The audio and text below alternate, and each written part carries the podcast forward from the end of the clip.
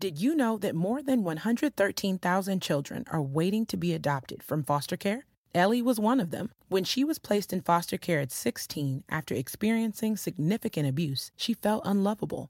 Thankfully, Ellie was adopted with help from the Dave Thomas Foundation for Adoption. Today, she's planning on college and has a bright future.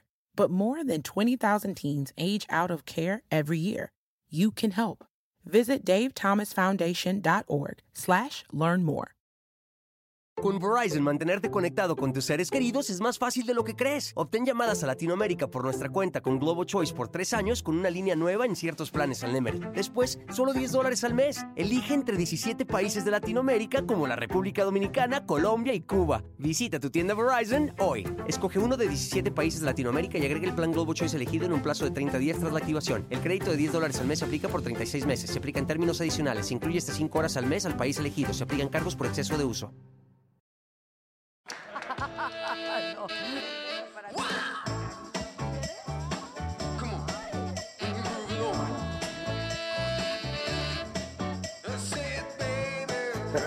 Viven contigo.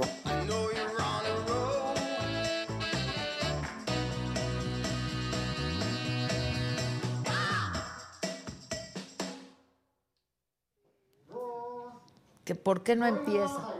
Hoy no hay gritos, hoy no hay gritos, hoy hay saludos con mucha alegría y aplausos, ¿cómo están? Estamos muy contentos. ¿Cuál es mi cámara? Switchenme, switchenme, switchenme, Switch, switchenme. Trae, trae, trae acá. A ver, ustedes andan con que quieren el escarabajo y quieren el escarabajo y quieren el escarabajo que yo me cuelgo. Y cuando llaman de hacer una colección para venta, ya no los compran. También, muchachos, también. ¿Cuántos tenemos? Es una primera colección y es colección limitada. Tenemos cinco porque ya se vendieron el resto. Mira, el azul, marino ahorita me quedaría bien perro. Ve qué bonito está. Este en una de esas me lo quedo, ¿no?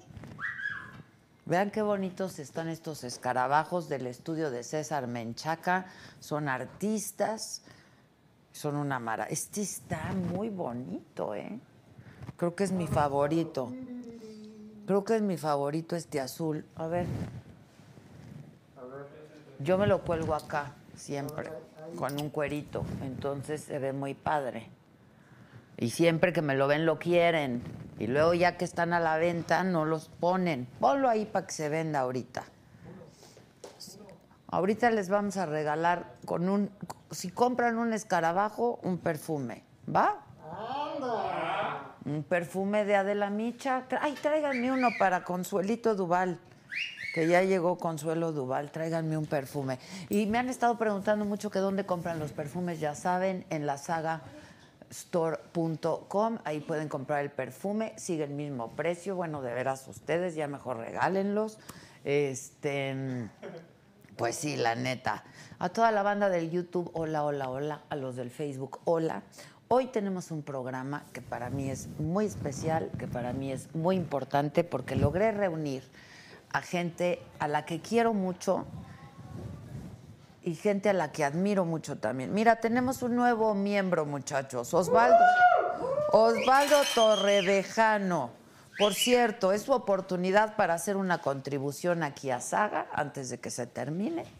Este, aquí a la derechita de su pantalla, no se hagan que no saben cómo, hay un signito de pesos, le dan clic y ahí te aparece cuál quieres que sea tu contribución puedes ya sea invitar un café, invitar el desayuno, invitar las chelas, invitar la comida o pues eso, ¿no? Este los de Face. Y aquí está mi banda del Facebook también. ¿Dónde está mi banda del Facebook? Ustedes pueden darle compartir y pueden poner un montón de estrellitas. Este, que no aparezco en YouTube, dice Rayito Rodríguez. ¿Cómo no, Rayo? ¿Cómo no? Aquí estoy, mira. Es el mismo que escribió en YouTube. Aquí estamos, aquí estamos. Este, Alejandro Rocha busca una relación seria. Kevin. Yo también. Y el Kevin también. Y todos. Me, me interesaba Rocha. Dice Saúl, Saúl Hernández, siempre tienes unos invitados especiales, la verdad que sí.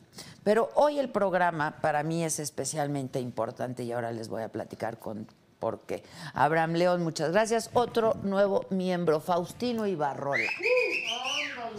Oigan, bueno, los escarabajos solamente se venden por WhatsApp. Neta, si no los van a comprar, no escriban, porque luego les hablamos, no, no pagan, luego que ya no. ¿Cuestan cuánto? Tres mil pesos, ¿no? Tres mil pesos y todo es para los artistas de Menchaca Estudio que hace unas cosas increíbles como este toro, como ese elefante, como las calacas, este, como los escarabajos que están padrísimos. También. Este, la verdad es que es una buena manera de hacerte de una pieza padre y ayudar a la gente que está trabaje y trabaje y trabaje. Eh, hoy en particular te ves muy, ay, muchas gracias. Le eché un poco de ganitas porque Es que ese vestido está bien increíble. está bien padre, ¿verdad? El vestido. Le eché ganitas, muchachos, porque ya de veras hacía mucho que no le echo ganitas. Tienen razón, ya, ya estoy la botita, una botita muy mona de León, Guanajuato. También estoy muy bonita de mis botas porque mañana me voy a León. Está soltera porque quiere, jefa. Ay, pues no creas, Kevin. Este, no he podido comprar mis perfumes, solo me sale la opción México, no Estados Unidos. Mira, mándanos un mensaje al WhatsApp, yo te lo envío. A ver, pon el WhatsApp. Y los escarabajos solo se venden por WhatsApp. 55 14 87 18 01. Ya, tomen nota. Gisela los va a atender en este momento. Si no lo van a comprar, por favor, no hagan perder el tiempo de Gisela y de todo el equipo, que cada vez somos menos. y tenemos mucho trabajo. Entonces, si los quieren muy bien, si no, yo les va a dar una envidia espantosa porque cada día yo me voy a poner uno diferente. Se les dice, ¿eh? Se les dice. Bueno, este, que me deje el pelo más largo. Ay, manito, a estas alturas ya no crece nada. Usted, tú, tú, tú, tú, tú, de veras. O sea, ¿tú crees que si me creciera no me lo dejaría más largo? ¿Que me veo muy mal? ¿O qué? No, ¿O qué? Ya te dijeron que te ves bien precioso. Pero que me deje el pelo más largo, pues no me crece, ya no me crece, ya nada crece. Este, que los escarabajos de qué material están hechos. Bueno, es arte huichol, son chaquiras y es bronce. Son pesados, están padrísimos. Vean este nomás, vean esta pieza maravillosa. Entonces la versión chiquita que yo la mandé a hacer para mí y entonces todos ustedes empezaron, yo quiero, yo quiero, yo quiero. Entonces mandé a hacer y luego ya nadie quiere ni madre. Pues así no se puede. Ya si se les hace muy chiquito, ahí está el... Exacto. Que cada cuando hacemos programa, martes y jueves, generalmente. Pero, por ejemplo, esta semana vamos a hacer martes, jueves y viernes, porque vamos a estar en San Miguel de Allende haciendo un programa especial desde ahí. Qué bonito es lo bonito. Qué bonito es San Miguel de Allende. Salió como una de las ciudades, Ah, sí, ya les mesa. el destino número uno. Este, San Miguel de Allende, que si me operé, que me veo muy retirada, ¿ahora cuándo me operé? Ahora resulta, ¿a qué hora, manito? ¿A qué hora? Este, no, no me operé, no me operé ni madre. Ojalá me tuviera tiempo para operarme. Micha de mi corazón, ¿a cuánto el Josué? Te lo regalo. Este. eh, ¿qué ¿Cuánto? En los esca- ¿Cuál escarabajo? Los chiquitos, tres mil pesos. Este, no me acuerdo. Por, por, por ahí está el certificado de autenticidad, si lo quieren ver. Te dan certificado de autenticidad. También cada uno de los escarabajos chiquitos son piezas de arte y son piezas únicas. Este, nos saludan desde Albuquerque. Bueno, participen del superchat, ¿no? Y manden colorcitos. La gente en la radio se pone bien atenta, ¿eh? Son bien amables en la radio. Mis- Mr. Guzmán, sí, Mr. Guzmán es lo máximo. Este. Mira, Andrés Gudiño, que es mi fan desde que tiene 10 años y que por mí estudió comunicación. A mí no me eches luego la culpa, ¿eh? A mí luego no me eches la culpa. Que luego te pueden decir dice mafiosito. Exacto. Mafiosito que trabaja en un pasquín. Este, que les manda saludos a Pati Díaz a todo el staff. ¿Que de quién son las botas? Pues mías. Pues, ¿Quién las trae puestas? ¿Quién las trae puestas? A ver, ¿quién las trae puestas? Bueno, les decía que hoy tenemos un súper programa. Está con nosotros una mujer. ¿Ya están listos todos? ¿Llegaron los cuatro? Bueno, pero que entren los otros, ¿no?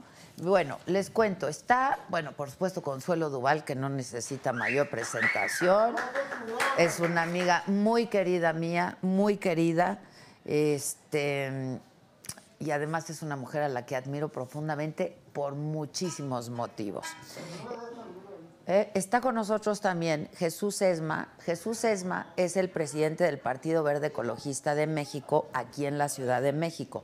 ¿Por qué invité a ellos dos? Además de que porque me caen muy bien y porque son muy buenos amigos míos, porque los dos tuvieron COVID y ya se re- están en, en un franco proceso de recuperación. Directo, mano, directo.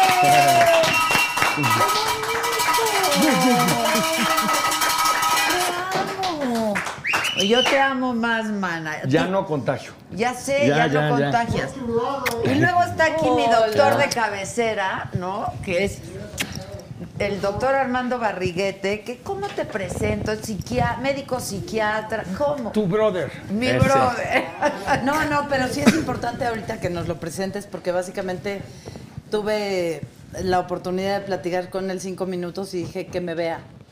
Mi salud ¿Verdad? mental está en riesgo, que me vea, Sí, por favor. que te vea, pero además ve qué guapo es. Ya vi. Y luego habla francés. No, ¡Ay, ya lo estás candidateando como López Gatel, ¿eh? Al rato. Cállate, a mí no me hables de ese señor. Bueno, pero eh, lo Ahorita candidatearon en a el mí tema de de ese amor. señor no me hables porque la verdad no me cae. No.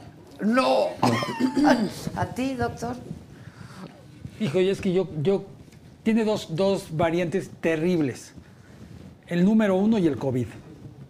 ¿Sí? Y si tú no ves derecho y te vuelves muy técnico, los dos te arrasan. O sea, el número uno te refieres al presidente. Sí. Pues sí, pues ya lo arrasaron, ¿eh? Ya lo arrasaron. Bueno, este, le platicaba yo a la gente que ustedes, además de que son amigos muy queridos míos, este, y que por eso están aquí, gente a la que quiero y admiro mucho, eh, tuvieron COVID. Ay, sí.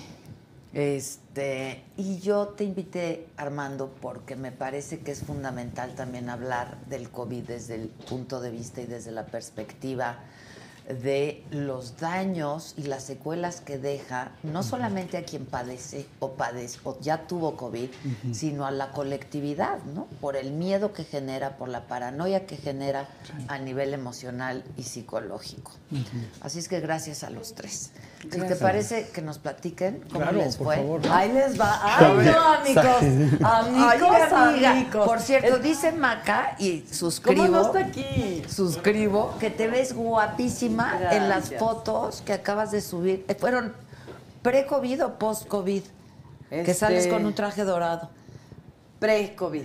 Pre-COVID. Pre-COVID. Todo nació en la máscara, programa número 6. Eh, eh, algo estaba pasando, Omar Chaparro se sentía mal. Tomemos en cuenta que soy hipocondríaca y que le tengo terror a la muerte. Ya no, ella me estoy amigando con ella. Pues mejor. Y porque- que viene Porque esta pandemia y, y hay un bicho ahí microscópico por el mundo que está haciendo daño. Y que cada día lo que pasara era yo, "Ay, la uña, tengo COVID, ¿no? Hasta que dije, ay no, ya qué miedo. Eh, Paré por ahí de abril, dije, ya no puedo vivir con este miedo de que me dé el bicho. Ya, para, o sea, no tocaba nada y así. Total, llega la oportunidad de salir de mi casa, de llegar a trabajar y de repente veo que Omar Chaparro está, estamos haciendo el programa, él y yo, y Omar Chaparro, sí, no sé qué, qué felicidad, gracias. Y se, y se ponía así, ¿no? Y dije, algo malo está pasando, mis ojos no están del color que tienen que estar. Llegan las 2 de la tarde, me hacen la prueba del hisopo. Y dije, no, no, Diosito, no, porque estuve con mi hermana que, que tuvo cáncer de mama y, y su enfermedad es concomitante. Mira, ya hasta términos así. ¡Ay, no! Y estuve con mi hermano que es diabético y estuve con mis hijos y le di a mi hija de no sé qué. Y entonces todo el programa, que lo va a notar la gente, estoy entreviendo el programa y si tengo COVID. El caso es, eh, terminamos de grabar, me veo el color de ojos, me veo la rojura en mis ojos y digo, esto no es normal, algo están gritando mis ojos. Me manda el mensaje la chava que me hizo el- el- la prueba y me dice, mañana a las 12. Bueno, hasta que El llegaron las resultado. 12, güey, yo... Pero con una ansiedad y una cosa que dije, ay, no, no, es que se acerca la muerte a mí porque yo lo ligaba con la muerte. ¿Y qué voy a hacer? Entonces me empecé así como a poner flojita. Llega el mensaje, lo veo, veo que es de ella y me pone, lo siento mucho. Bueno, puso qué bárbaro, hombre. El capítulo de La Rosa de Guadalupe. así. Y no digas su nombre, porque no, qué bárbara. Y me dice, tú, Omar, este, ya no leí más. Mis patas ya estaban dormidas. ¿Cómo le voy a decir a mis hijos? Mis hijos se van en caos. Sí, también lo ligan con todo eso. Y lo primero que dije es, Diosito, aquí está mi vida para ti. Yo voy a luchar. Pero como que se puso una nube negra arriba de mi cabeza. Y yo no sabía si ese día me iba a dar la oxigenación a 80 y ya me iba al hospital. Y entonces me agarré como de gente, o sea, salí, le dije a mi hijo y mi hijo, no, no, a ver, siéntate, siéntate, pero ya sabes todos así, siéntate, mamá. Y yo, no, es que sí tengo, sí tengo, así. Sí, es que, que está horrible. Y entonces, y entonces le habla a mi Pali por FaceTime y le dice, a ver, Conch tiene COVID. Se lo dije, se lo dije desde el domingo que la vi y me dio de su vaso y yo ya tengo también. Y entonces dramononón familiar. Y yo dije, "Put- ¿cómo voy a lidiar con esto? Mi, mi- mi hijo ya así, mi hermana alejándose todos, viéndome como, pues, Sí. como un Porque peligro. aparte y yo hay un solita- estigma aparte, ¿no? Sí, claro. Adela, no sabes qué difícil, qué solita y qué vulnerable me sentí. Decía, soy yo contra la muerte. Nadie se va a poner en tu lugar y va a decir, a ver, no, que se le quite a ella y que me dé a mí. No, nadie. Entonces ya lo tenía encima y me puse flojita. Dije, a ver, si hay huracán, si hay rayos, si hay centellas, pues yo tengo que hacer. Y entonces caí en las garras, bendita, hizo una, una, un WhatsApp que se llamaba Cuidados COVID con el doctor Francisco Moreno. Moreno. Ah, Sí, sí, yo lo claro, amo, ese lo amo, lo es el gurú ya ahorita del Pues tema. es un rockstar, No, bueno, ha estado constantemente, No, que, pero es- que lo ha explicado, ¿eh? Muy y bien ha hecho muchas cosas, y- sí, muy- la verdad muy ¿No bien. leyeron su colaboración ayer en el Reforma? No. No, pues ya nos hiciste quedar mal, ¿Por qué? por lo que no la leímos. No, ay, Ya, bueno, ya, o sea. no pasa nada, pero se las voy a mandar porque hace una crónica de lo que pasa el médico y el paciente desde que doctor di positivo. Bueno, y pues hace toda la crónica. y- y- o sea, esa es la crónica que describiría lo que yo como paciente viví con él. Porque hacen este chat, lo hace Fox. Este, a- a- Omar empieza a contar, ya le dio a mi hija, ya le dio a mi hijo, ya le dio la mojarrita, no está oxigenada. Entonces ya era como muy así. Me acuerdo, a mí se me infló el cerebro, se me inflamó el cerebro. Se, O sea, literal. Se guardó ahí el bicho. O sea, ¿se aloja el bicho en el cerebro? Bueno, se aloja en todo el cuerpo y hay partes en donde ataca más fuerte. que fue en mi cerebrito, mana. De por sí ya le faltan Sí, dos niños y luego agregan el pinche COVID, ¿no? Y entonces, en las, yo tengo un problema con las luces, las luces estrobóticas. Mm. Y la segunda noche de que ya había dado positivo, me acuerdo que temblaba, sudaba, empapaba la playera y ¿Todavía en tu veía luces estrobóticas, ya no. Solo fue esa noche. Y ahí dije, ah, Pero nunca estuviste en el hospital. Nunca. No, todo fue en su casa. Nunca, todo fue en mi casa, en mi cuarto, ahí encerrada, con mis perros al lado. ¿Y, y con medicamento te mandaron algún Es medicamento? Celebrex y, y Tylenol para la cabeza.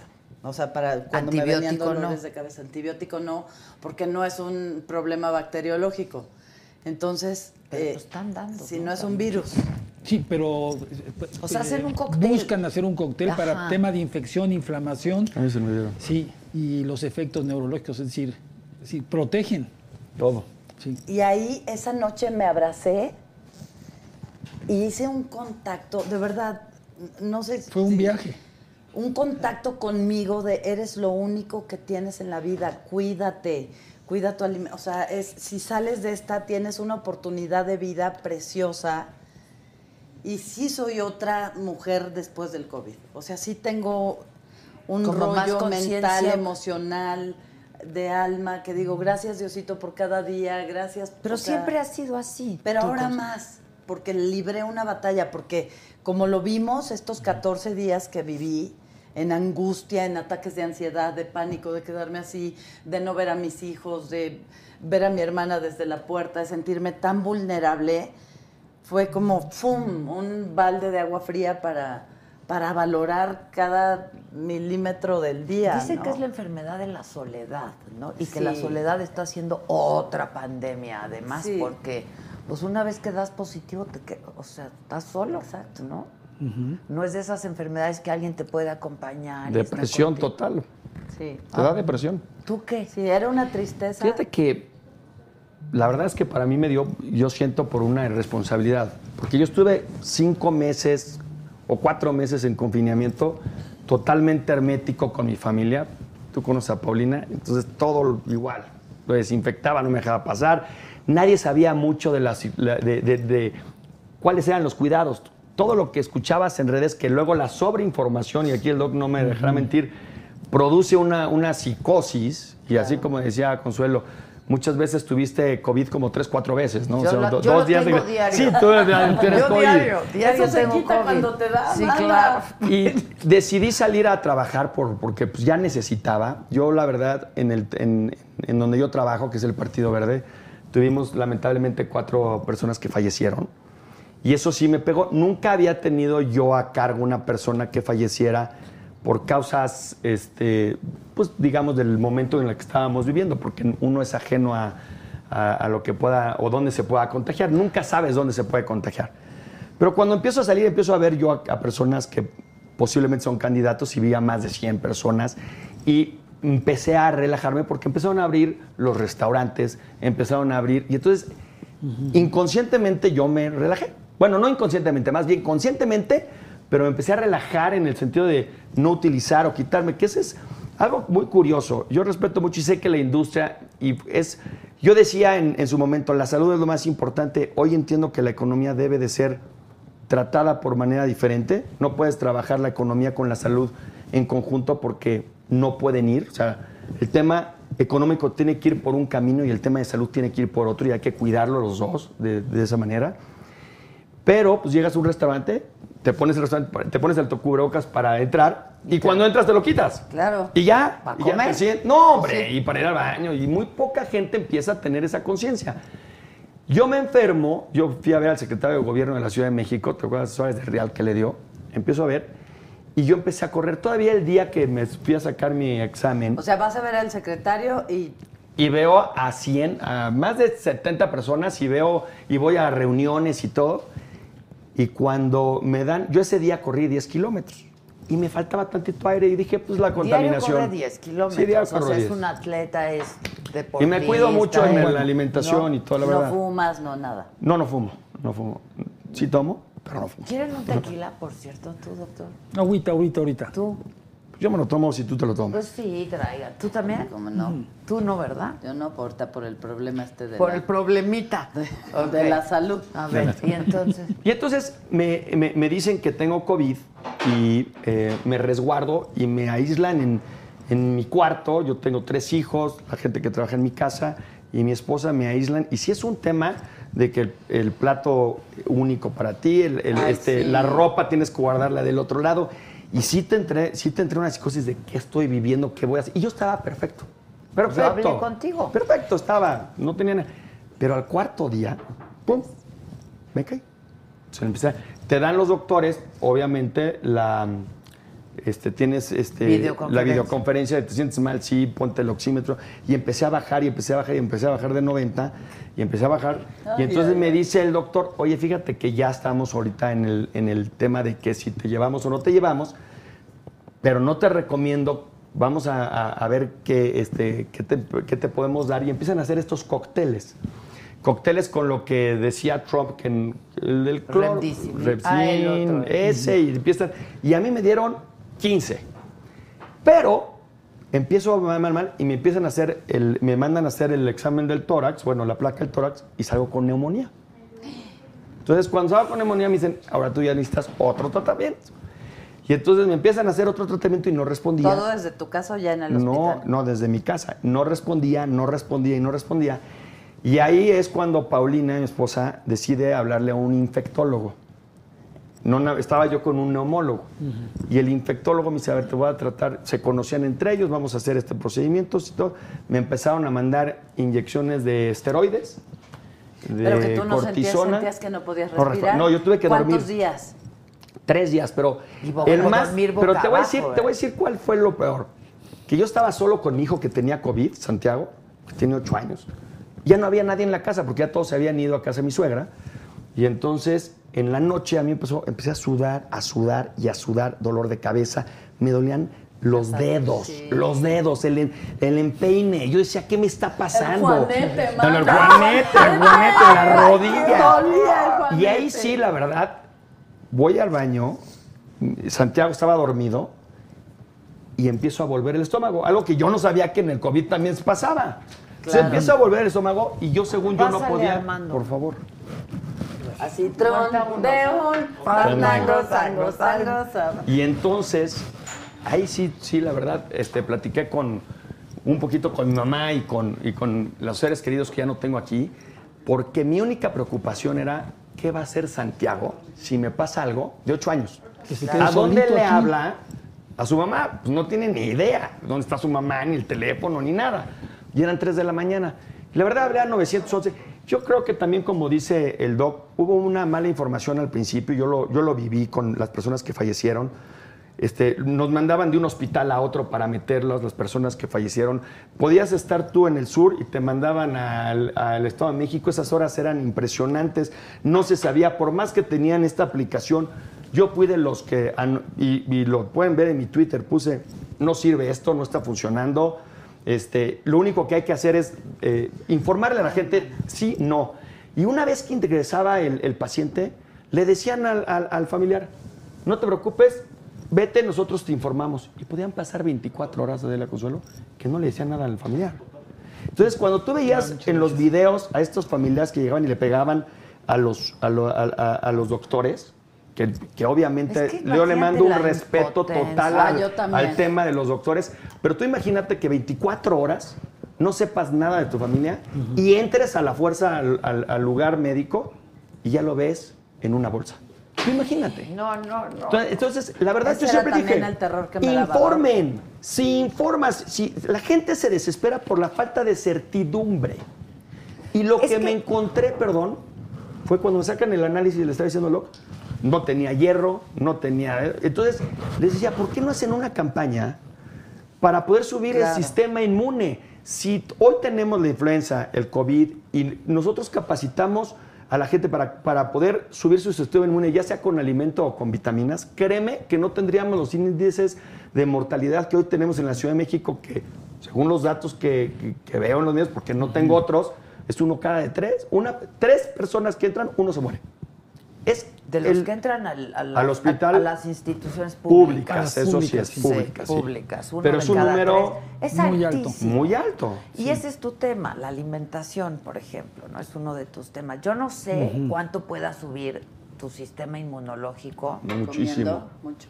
No, muchísimo. Sí, pero yo creo que es decir, eh, vámonos para atrás. Sí, a ver, salud primero, ¿no? Salud, salud, porque hoy pedimos mucha salud. Sí, la verdad. Qué bueno que no fue el lunes porque nos hubiera tocado la Salud, maldición, ¿no? Lástima. Sí. Ah, lástima.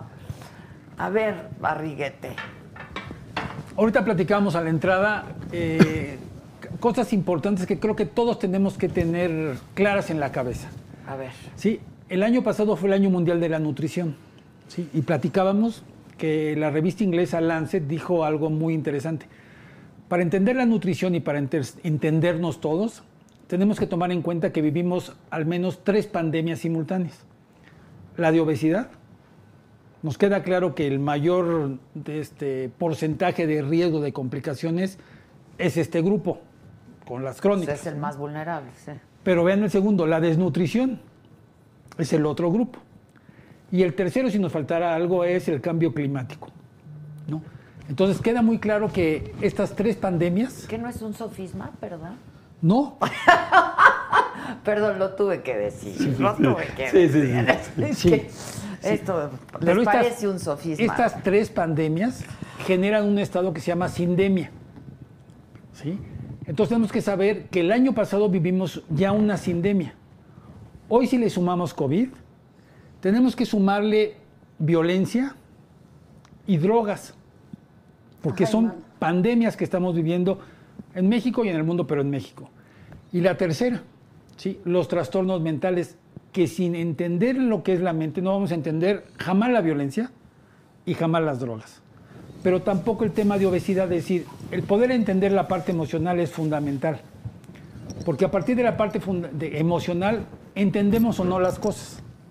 Entonces en México vivimos una sindemia donde hay siete pandemias encimadas. ¿Sí? Un pasito más. Seguimos nosotros viviendo la sociedad de la información. No hemos pasado a la sociedad del conocimiento. Es decir, Es el 90% de nuestra población sigue viendo signos separados. ¿Sí? Un grupo menor, desgraciadamente, los unimos. Y un grupo mucho menor generamos la sociedad del bienestar. Es decir, toda esa información a mí me sirve para en la mañana hacer ejercicio, ¿no? Para hacer este, mi yoga, mi no sé qué, para bañarme, para comer balanceado. Y otra cosa importante, cuando con Córdoba lanzamos la primera lucha contra la obesidad, uno de los puntos grandes que empujábamos es que el comer bien no es caro. ¿En qué sentido? En que si yo como frutas y verduras de temporada, no es caro, es mentira, hay una gran variedad en México. Si yo como huevo, ¿sí? tiene un contenido proteico muy bueno, tiene más cosas, es decir, hay cosas básicas. lentejas, frijoles, tortilla. todo. Se dejó de comer frijol. Bueno. Bueno, todo lo que es esta parte de proteína a partir de insectos, que es una maravilla, que es lo que sostiene ¿sí? a las peregrinaciones. Los peregrinos, los que se dan cuando van llegando a los pueblos, son todo este tipo de insectos, que es una maravilla. Primero esta parte de acogida Es social pura proteína. pura proteína. Entonces ¿Ya yo sí creo sí, Sí. que el tema de una buena alimentación es fundamental y actividad física y agua simple potable. Tú puedes complementar con algo más, pero si tu alimentación va por eso, este, y lanzamos una campaña muy grande, tú nos ayudaste, se llamaba Cinco Pasos por tu Sí. Salud, es decir, muchísimos millones lo siguieron, pero aquí nos enfrentamos con algo terrible, la continuidad entre un sexenio y el otro. Eso es terrible. ¿no? Entonces yo sí creo que los comunicadores sí tienen el desafío que yo creo que, te- que pusieras tú el ejemplo que me dijiste, ¿no? De qué tipo de información pasar más y cuál pasar menos, es fundamental. Entonces lo emocional se nos ha olvidado. Se gasta el 2% del presupuesto nacional de salud en salud mental, el 2%. De ese 2%, el 55% se va a adicciones. O sea, ya no te Sí, queda. te queda 45. No, pero espérate, del 45 el 80% se va a los hospitales de tercer nivel. Es decir, para gente realmente alterada. Entonces, por eso cuando tú dices a alguien, ve a ver a alguien para lo emocional, te dicen, pues no estoy loco. Claro. Porque sí te dan cita en unos lugares donde de al lado, pues sí te haces para acá porque sí lo ves que se mueve rarísimo. Prado, yo creo que también lo uno, una de las cosas que falta es la responsabilidad como sociedad, ¿no? Hoy lo estamos viviendo. Hoy tenemos, eh, a ver, algo que yo hice y que fui muy criticado, pero al mismo tiempo felicitado, fue que al minuto que yo supe que tenía COVID, Subiste le hablé a todo mundo con el que tuve contacto, con la mayor bueno, parte, y, y lo subí eh, para generar, ¿qué, qué es lo que debe de hacer un red? Bueno, creo yo, una responsabilidad como ciudadano de- eh, es, a ver, yo tuve a alguien con COVID, pues yo me aíslo hasta tener mis exámenes y si no tengo el recurso para tener los exámenes, porque hay que decirlo, no es fácil acceso. Pues no hay prueba, ¿no? Este es el no, país donde entonces menos me tardo se 15 hacen. días, pero ¿qué está pasando hoy? Hoy el gran problema, Doc, es que la mayoría son asintomáticos. Y mi problema es que nunca vas a saber si el de al lado va a ser asintomático o no. Entonces, realmente hay una responsabilidad como sociedad. Yo lo digo con todo respeto. Hay lugares de entretenimiento, y yo se lo comentaba hoy a un amigo en el Parque Bicentenario, por decir unos, que era que tienen estos espacios al aire libre, que tienen un confinamiento, digamos, una, una especie de, de- de lugar para poder convivir, porque yo sé que para jóvenes, porque me considero todavía joven. Claro, No, claro, muy joven. Sí está haciendo un, un daño mental el, el- el confinamiento, entonces tenemos que salir. Bueno, sal- salgamos responsablemente. Hay lugares que no están, no, no están compartiendo esta responsabilidad de distancia, de higiene al aire libre y estos, este tipo de lugares que son lugares abiertos y que, y que son de acceso para todos y que no son caros porque ahorita están siendo prácticamente gratuitos, solamente para que la gente tenga un, un lugar para salir, porque pues, nosotros, todos los que estamos aquí, somos afortunados en los lugares donde vivimos. hablamos o sea, desde el- tenemos confinamiento. Hablamos desde el privilegio. Confinamiento. Sí, sí. Pero sí. el confinamiento real. Y, y hablo que también tenemos personas que si no salen a, a trabajar no comen. Y lo entiendo. En la Ciudad de México es el 80% la gente es de comercio informal. Y si no salen y no venden, no van a comer. Entonces tenemos que ser responsables. Y, y- y yo lo que no estoy viendo es una responsabilidad por un sector que es este sector que está más educado, que es este sector que tiene más acceso a la información y que supuestamente es el que usted dice, Doc, que, que- que está juntando todos los elementos para poder seguir, pues somos los responsables de muchas de las cosas porque, pues porque tenemos gente que trabaja en nuestra casa, porque nosotros si no nos cuidamos, pues ellos tampoco. Y porque pones ejemplos, ¿no? También. O sea, a ver, doctor, a mí me preocupa mucho porque hay una, hay un sentimiento ya de hartazgo, ¿no? Del tema. Que es absolutamente normal. O sea, la gente oye COVID y ya no quiere más. O sea, COVID, COVID, co- ahora sí que como dijo Trump, ¿no? Este, pero es algo que está pasando. Y es algo de lo que a la postre sabemos muy poco e informamos muy poco.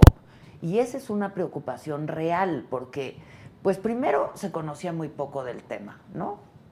este, Después, pues los expertos han ido aprendiendo este, y han ido conociendo un poco más. Sigue siendo bien incierto, o sea, uno no sabe por qué le da a uno y a otro no, y si la carga viral es alta y si no es tan Si te alta. quedas inmune, que- cuánto Exacto. tiempo. ¿Dónde te Pero, dio? eh, eh, pero sí hay, hay este sentimiento, y eso es por- eh, mi preocupación que es real, de la gente no quiere oír hablar ya más del COVID, la gente está harta del COVID, y sin embargo hay mucha ansiedad generalizada. Yo creo que esa es la palabra, ansiedad, mucha ansiedad y mucho miedo. Sí, pero creo que está muy interesante lo que mencionan, porque el simple confinamiento genera el factor de hoy express, que hace que todos los procesos sean muchísimo más rápidos y muchísimos más intensos. Y hay un síndrome que ustedes conocen perfecto, que yo empiezo por cansancio, fatiga, agotamiento, quemado, y es lo que nosotros llamamos quemado laboral o burnout, los El que nos gusta el burnout, inglés. sí.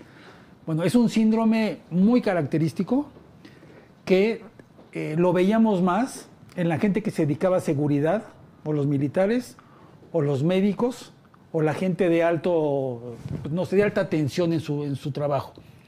Pero hoy yo sí creo que como parte general de la información tenemos que saber que las amas de casa pueden tener burnout, que nuestros hijos al estudiar pueden tener burnout, que las maestras, que son maravillosas, pueden tener y deben de tener burnout, ¿sí? Pero obviamente también los funcionarios, obviamente el sector médico.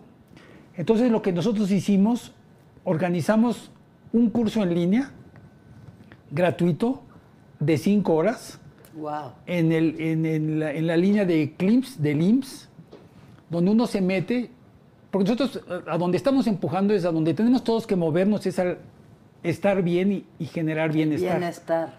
¿sí? El bienestar, que no solo es el wellness, sino el well-being, es decir, el yo estar bien y a partir de ahí crecer lo que yo estoy bien y no el modelo médico anterior. Que el modelo médico anterior era un médico this big, Sí. que te decía, pues tiene que correr, tiene que dejar de fumar. Claro. Eh, lo de fumar va a irse poco a poquito porque ya tiene su cenicero, ¿no? Y si va a irse poco a poquito, pues tampoco es tan- grave. Sí, ¿Sí? Deja de dejar de tomar, no, pues también va a irse leve porque el tequilita tampoco es tan malo. Es decir, eran indicaciones de lo que tú no haces y tendrías que hacer. El bienestar es a partir de lo que tú sí haces. Por ejemplo, yo tomo agua. No sueltes el agua y empieza con frutita. ¿sí? Pero compártele agua a tu vecino, que tus hijos tomen solo agua. Es decir, Claro. Hacer grande permea. lo que tú hagas. Y lo que permean. sí, y el ¿No? bienestar Porque no es, individual. Así. es colectivo. Bueno, entonces los cursos que estamos organizando es el burnout, identificar el burnout y lo que me, donde me, yo, yo me atoré para que a partir de ahí yo pueda ser alerta y atento hacia dónde iría el bienestar. ¿Sí? Entonces es un curso muy bonito, es gratuito. ¿Para toda la gente o es Para para, todos. Para, para quienes se dedican a temas de salud? No, es para todos. Nosotros hacemos énfasis porque es el IMSS y los trabajadores del IMSS, no todos los trabajadores, pero más bien todos los del sector salud lo necesitamos. Y está bonito el curso porque adentro les explicamos un poquito lo que es estrés, ¿no?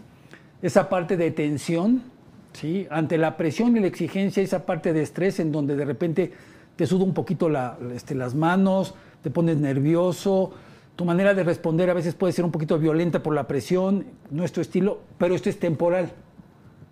Cuando ya el estrés se vuelve muy constante, podemos empezar a tener un trastorno ansioso. Es decir, en donde yo ya tengo el, el- el acelerador pegado y en donde mi manera ya no responde a mi necesidad, sino ya viene siendo una exigencia en donde yo ya mismo no me estoy tomando en cuenta. Pero de ahí me puedo pasar a la depresión.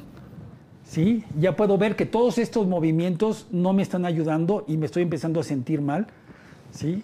Y puedo caer en un estado depresivo. Y lo interesante de este, de este pues, son cinco horas, es chiquito, es que le invitamos a la gente algo muy importante, que es a que responda un cuestionario y vea si él es o- o ella es o no. Porque en México, es decir, yo creo que vamos hacia una democracia cada vez, ¿no?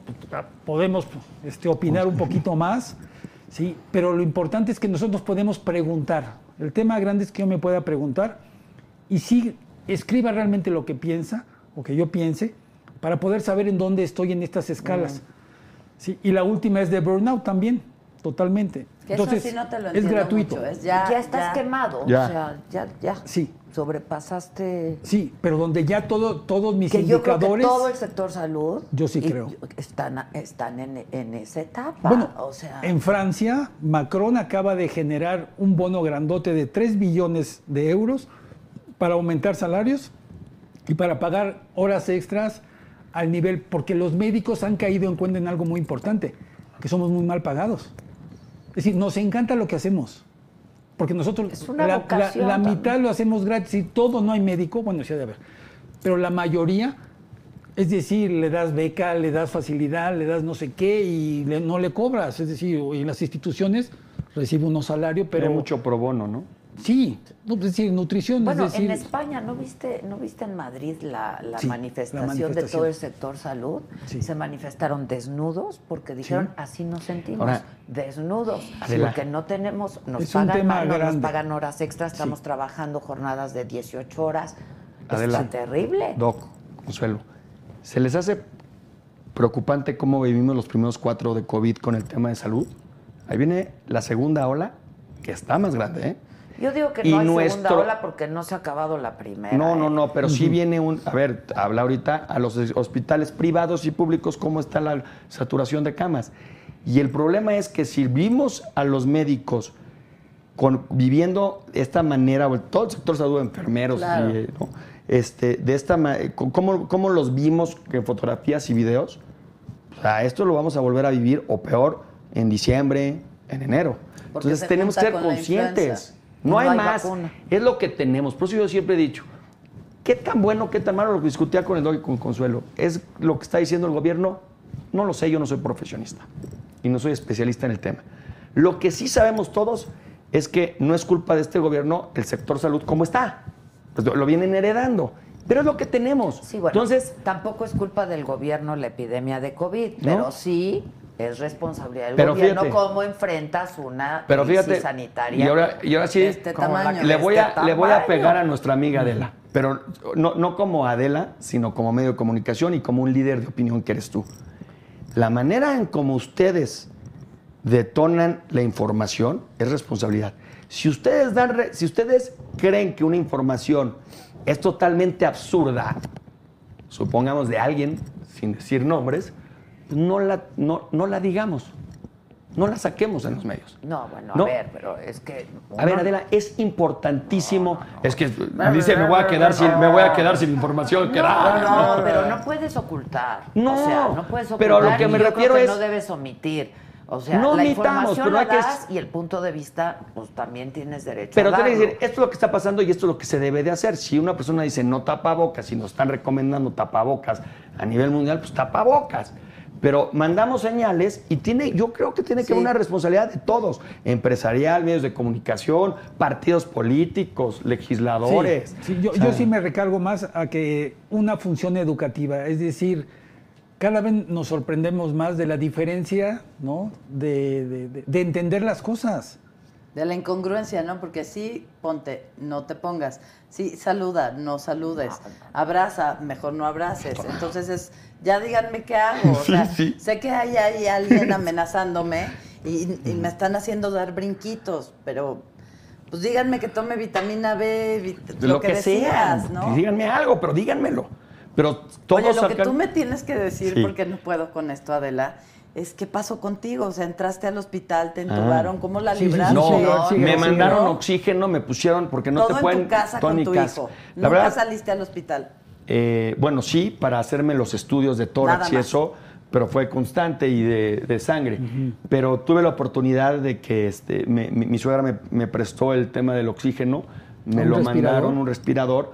Este, yo nunca había utilizado respirador, me costaba muchísimo trabajo poder hablar. O sea, mi gran problema era hablar. Se me, se me- Yo me- la última vez que hablé contigo sí me asusté. Sí, dijiste Que hablaba va. pésimos, todo por todo. No, ya mal, mal, mal, o sea, mal. No le salía. No me salía. No le salía. No me Sí salía. me asusté. O sea, yo la verdad te hablaba. ¿Sabes? Y mira, tú que Consuelo dice, tengo miedo a la muerte. Mis hijos yo les hablé desde el día uno qué estaba haciendo, qué pasaba con el COVID, cómo se tenían que proteger y cómo tenían que proteger al prójimo, o sea, utilizando. Pero cuando a mí me da COVID, lo primero que me dice Pamela, mi hija, es, "Papá, ¿te vas a morir? No lo sabemos. Vamos a hacer todo lo posible para salir.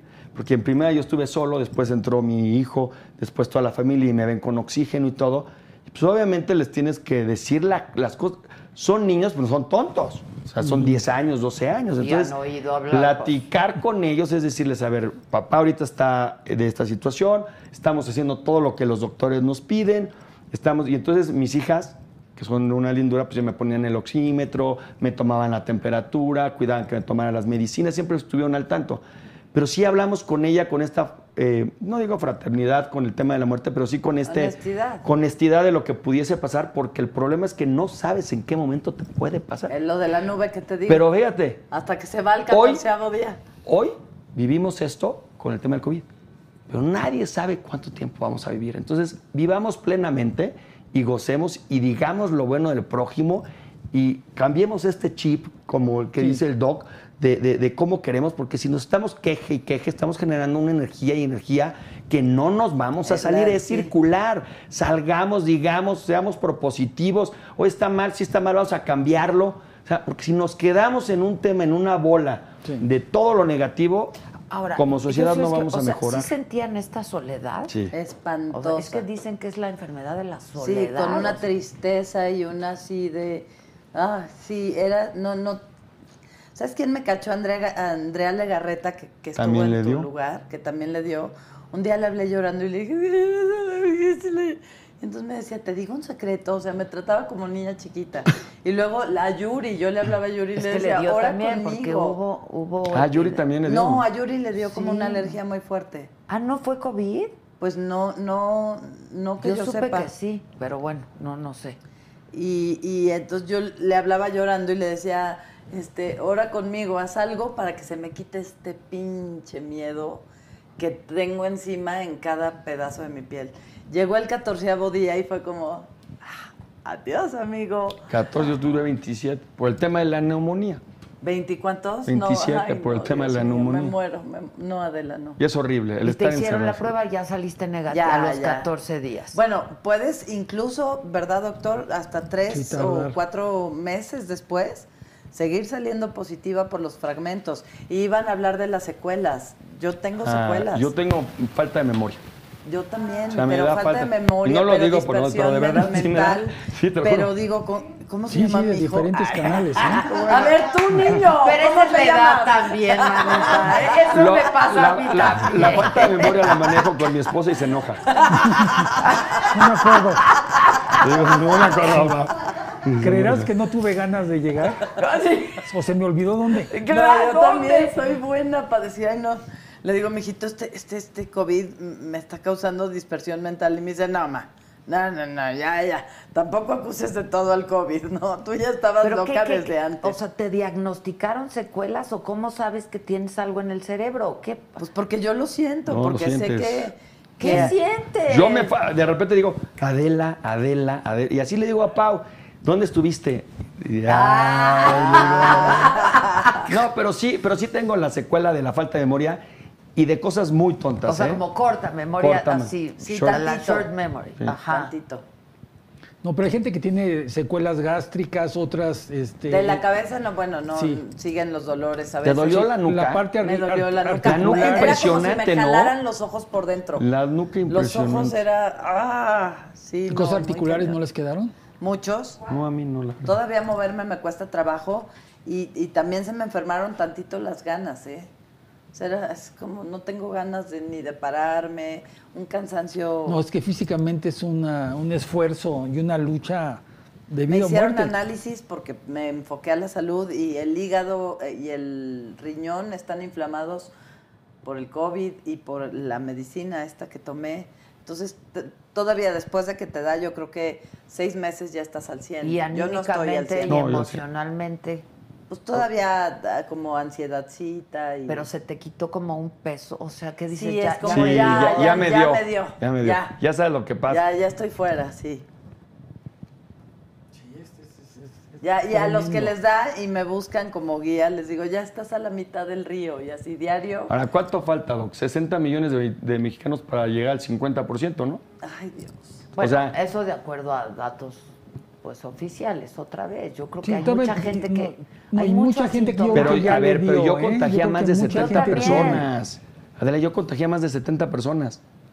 Nada más en una semana ¿Y que... te sentiste culpable, por ejemplo? No Sí. sabes qué cosa. Porque Sí, es que sí. esa es otra cosa. Sí, les traté de ayudar a los que no podían en el tema económico, la verdad sí. Sí, sí les ayudé en todo. Pagué Porque- todos los estudios de todos. Yo también. Y todos los Ay, medicamentos. no, yo no contagié a nadie, pero, pero yo también sentía una no, angustia es que se- espantosa por haber sientes esa angustia y luego estamos como todos los que les da estigmatizados, ¿no? A quienes les da, es que no se cuidaron, es que esto, es que el otro. Cuando, y, y esa es otra carga con la que tienes que, que- que- que correr, ¿no? Este, entonces son demasiadas cosas porque pues en realidad no hay culpables. No Pero, por ejemplo, tú te estás, te El estás cuidando el es el sistema inmune tuyo. por todos lados. O sea, estás tomando vitaminas o algo Sí, para. ¿Cuáles? sí, yo tomo mis vitaminas. Ah, eso es muy importante. No, de También. verdad. No, yo sí tomo tómenselas vitaminas. porque si les llega a dar COVID es muy diferente No, sí teniendo tomo un sistema inmune alto porque que no. además es lo que yo decía con el alimento, o sea, no hay cuánto Adela alimento. no come, entonces el alimento de Adela es nulo. Ella sí es de sabe, derecho. sabe, Sí, sabe, sí, sí. médico. Este, Pero tomo suplementos. No hay manera, no hay manera, No hay, dice. pero tomo suplementos. Sí. Porque además, o sea, ¿cuánto verde te tienes que comer para tener O hierro? fumar, Pues no. déjate de eso. O- exacto. ¿Cuánto verde te tienes que fumar para estar tranquilo? ¿no? Entonces, pues, pues los suplementos, sí tomo suplementos, sí tomo vitaminas y me he cuidado muchísimo, la verdad, o sea, Sí, para que no Por te- eso no te ha dado, bebecita. salvo venir aquí, ¿no? Y- Pero también te cuidas, usas tu cubrebocas o si Ah, sales y todo. Absolutamente. Sí. Si no, no has salido a ningún restaurante ni a ningún lado, me Nada, nada. Yo no he Sí. pisado, yo voy de mi casa acá, de acá a mi casa y de mi casa a la cabina de radio y me regreso y siempre con cubrebocas, todo el tiempo. O sea, hoy, hoy dijo Gatel, creo, en la mañana, hoy fue el pulso de la salud, ¿verdad? Sí, porque cuando a mí me da taquicardia es porque hay pulso de la salud. Ok. Los martes dijo que pues que, el, que, el- que no ha probado científicamente su eficacia y su eficiencia el cubrebocas, que es una herramienta, pues sí, lo mismo que es el distanciamiento social, lo mismo que es el lavado exhaustivo de manos, ¿no? Y lo mismo que es el cubrebocas, pues son herramientas y entonces, pues entre más hagas, menos posibilidades tienes de que te dé. Y aún así te puede dar. Y aún así. Y aún así te puede Yo imagino que No, y así la gente está que está en transporte público sí usar guantes. ¿eh? Los guantes sí le ¿De ayudan. plano? No, porque uno, uno, si tú te distraes, tú tomas el pasamanos de reflejo. ¿no? Claro. Es ¿Y decir, cuánto tiempo dura el, o sea, es que el chavo se hizo así y agarró el pasamanos Sí. y ya puso ahí el no, mocote, 12, ¿no? 14 horas. Es decir, Ay, entonces, no. este. No, sí y- tener pero aparte es también muy complicado, ¿no? ¿no? Porque una vez que tienes el guante, si te agarras el teléfono, ya infectaste el teléfono y si te agarras... O sea, creo que Y sí. la cara, la cara, la cara. Sobre todo la O sea, cara, la sí, y cara. toda la parte donde Por puede eso entrar. también sirve la mascarilla. La mascarilla Yo sí sí la uso, Claro. sí la traía, yo la traía. Yo ahí. los vi, Ah. llegaron así. Y eso que, pues al parecer ya se hicieron la prueba de anticuerpos Yo antier. Y Y, él- otra vez volví a Yo salir. la de anticuerpos no. para saber si eres inmune o no. Ah, pues ya quedé inmune. Que tampoco se sabe cuánto tiempo eres inmune. Sí, se está descubriendo todo, ¿eh? O sea, ¿Y como qué? yo digo, Hasta ahorita, ¿cuál es el top de inmunidad? Yo fui bajando. ¿Ah, sí? En, en el examen que me tres hice, meses. Sí. ¿tres meses? sí, Ya estamos, Sí, pero es muy Ya poquito. estamos en la es segunda muy ronda. poquito. Ahora, No, yo estoy empezandito, todavía me quedan dos. a ver, si la gente tiene preguntas que las haga, que aquí... Aquí los- estamos los, para que los nos- expertos No, ya son gurús. No, porque ya es que son gurús. Aquí es el cambio hacia el bienestar de ustedes. Ustedes tienen que ser la nueva generación que nos guíe a cómo vivir este nuevo mundo, ¿eh? porque sí es un mundo nuevo donde tenemos que aportar a muchas cosas y sí creo que tienen que ser ustedes, todos somos un poco sobrevivientes, pero ustedes son realmente sobrevivientes y tienen que valorarlo mucho a la manera que ustedes tengan, pero tomarlo muy en serio, ¿eh? Sí. Porque si no, algo, usted tiene una misión diferente a la de hace tres meses. Totalmente. Y si no lo tienen Totalmente. claro, es terrible. Totalmente. Y luego hay, hay un tema que a mí me preocupa mucho que está considerando este COVID, aparte de la desgracia económica que se está generando a nivel mundial, yo creo que hay dos generaciones, Adela, Consuelo, que, que- que se están perdiendo, que son los jóvenes que están saliendo de la universidad y los adultos mayores de 55 que por obvias razones perdieron el trabajo. Y esas dos generaciones es una responsabilidad de los que estamos en medio Sí, es para poderlos mantener y para poder sacarlos. Porque el joven de 24, 25 que está saliendo de la universidad no tiene la capacidad. no- ¿A qué trabajo va? Si no hay trabajo. Claro. Entonces, esa frustración, Sí. porque el joven que está saliendo con hambre de éxito, de ganas, de todo, que no tiene dinero para poner un negocio y que obviamente, aunque lo tuviera ahorita, tiene una. un- hacia dónde se mueve. Y esa, es- esa franja de jóvenes, no quiero decir que esté perdida, pero está, ahorita en la oscuridad. Y todos estos señores de 55 que tuvieron un muy poco ahorro, que no han podido generar y que hoy no tienen trabajo, ¿quién les va a dar a trabajar? Entonces, yo sí creo que, bueno, al menos yo, Consuelo, es un tema de, de- de el bienestar para mí, que ahorita el chip que se me cambió es... Pero se genera- te cambió porque tú también siempre has sido un agente, Trato de siempre estar ayudando y porque creo mucho en el... pero además eres muy sano. Es Sí, decir, pero me refiero- ejercicio. Pero hay que ayudar al prójimo. Si nosotros cambiamos nuestro sentido común de ayudar al prójimo, Sí. todo va a cambiar. El tema es que el ser humano, por ende, somos egocentristas, porque el éxito es para nosotros, porque muchas de las cosas las queremos Sí. para nosotros, nosotros, nosotros. Cuando aprendemos a compartir, de verdad se genera una energía diferente. Entonces, yo invito a todas las personas que nos están viendo, Adela, y a todos nosotros, que seamos conscientes que hay gente peor, que, que- que- que está en una situación mucho más complicada, no necesariamente con COVID, sino a consecuencia del COVID, y que debemos de ser responsables o corresponsables para poder mantenernos como sociedad. Porque si lo único que queremos es cuidarnos a nosotros, a nuestra familia, que nuestro papá esté bien, que nuestro abuelito esté bien, que nuestros hijos estén bien, no, no, no. Aquí que estén bien con todos los que tienes contacto, que ese es el, Claro. lo que tenemos que estar. En lo económico Y para eso y tienes en lo que de estar la bien salud. tú y cuidarte tú. Primero tú. Sí. Pero viene un espacio de oportunidad gigante. El tema de bienestar. No tenemos técnicos del bienestar. Es decir, No hay. Nosotros lo que vimos cuando hicimos la campaña contra la obesidad en la época de Córdoba y luego me tocó Chécate, Mídete, Muévete y luego Sí. ya no seguí, este, fue que la gente quiere cambiar pero no sabe cómo. Exacto. Porque a nadie nos han enseñado a estar bien. Está padre eso. ¿sí? Entonces, en la medida que yo pueda aprender y transmitirlo a mis hijos, a mi grupo, pero puede volverse una profesión. Es decir, nosotros estamos haciendo ahorita una plataforma educativa de bienestar donde hay un MOOC, ¿no? que es la O modalidad sea, no hay la chiquita. profesión de bienestar, no, No. hay donde las escuelas de bienestar. Y No en otras existe. partes del mundo sí. Sí, claro. Pues eso es lo No, primero pues que traen a tenemos que tener. matemáticas, y a química y a física. Sí, Sí, no. pero pero estamos ver, haciendo la plataforma. qué tengo que hacer Sí, cuando Con la me Universidad muera, ¿no? Náhuac tenemos ya un MOOC, tenemos tres diplomados, Wow. uno que es bienestar y calidad de vida, bienestar y nutrición y bienestar y obesidad. Estamos haciendo una maestría y una especialidad en bienestar, porque tenemos que capacitar a todos para estar bien, pero yo puedo vivir de estar bien.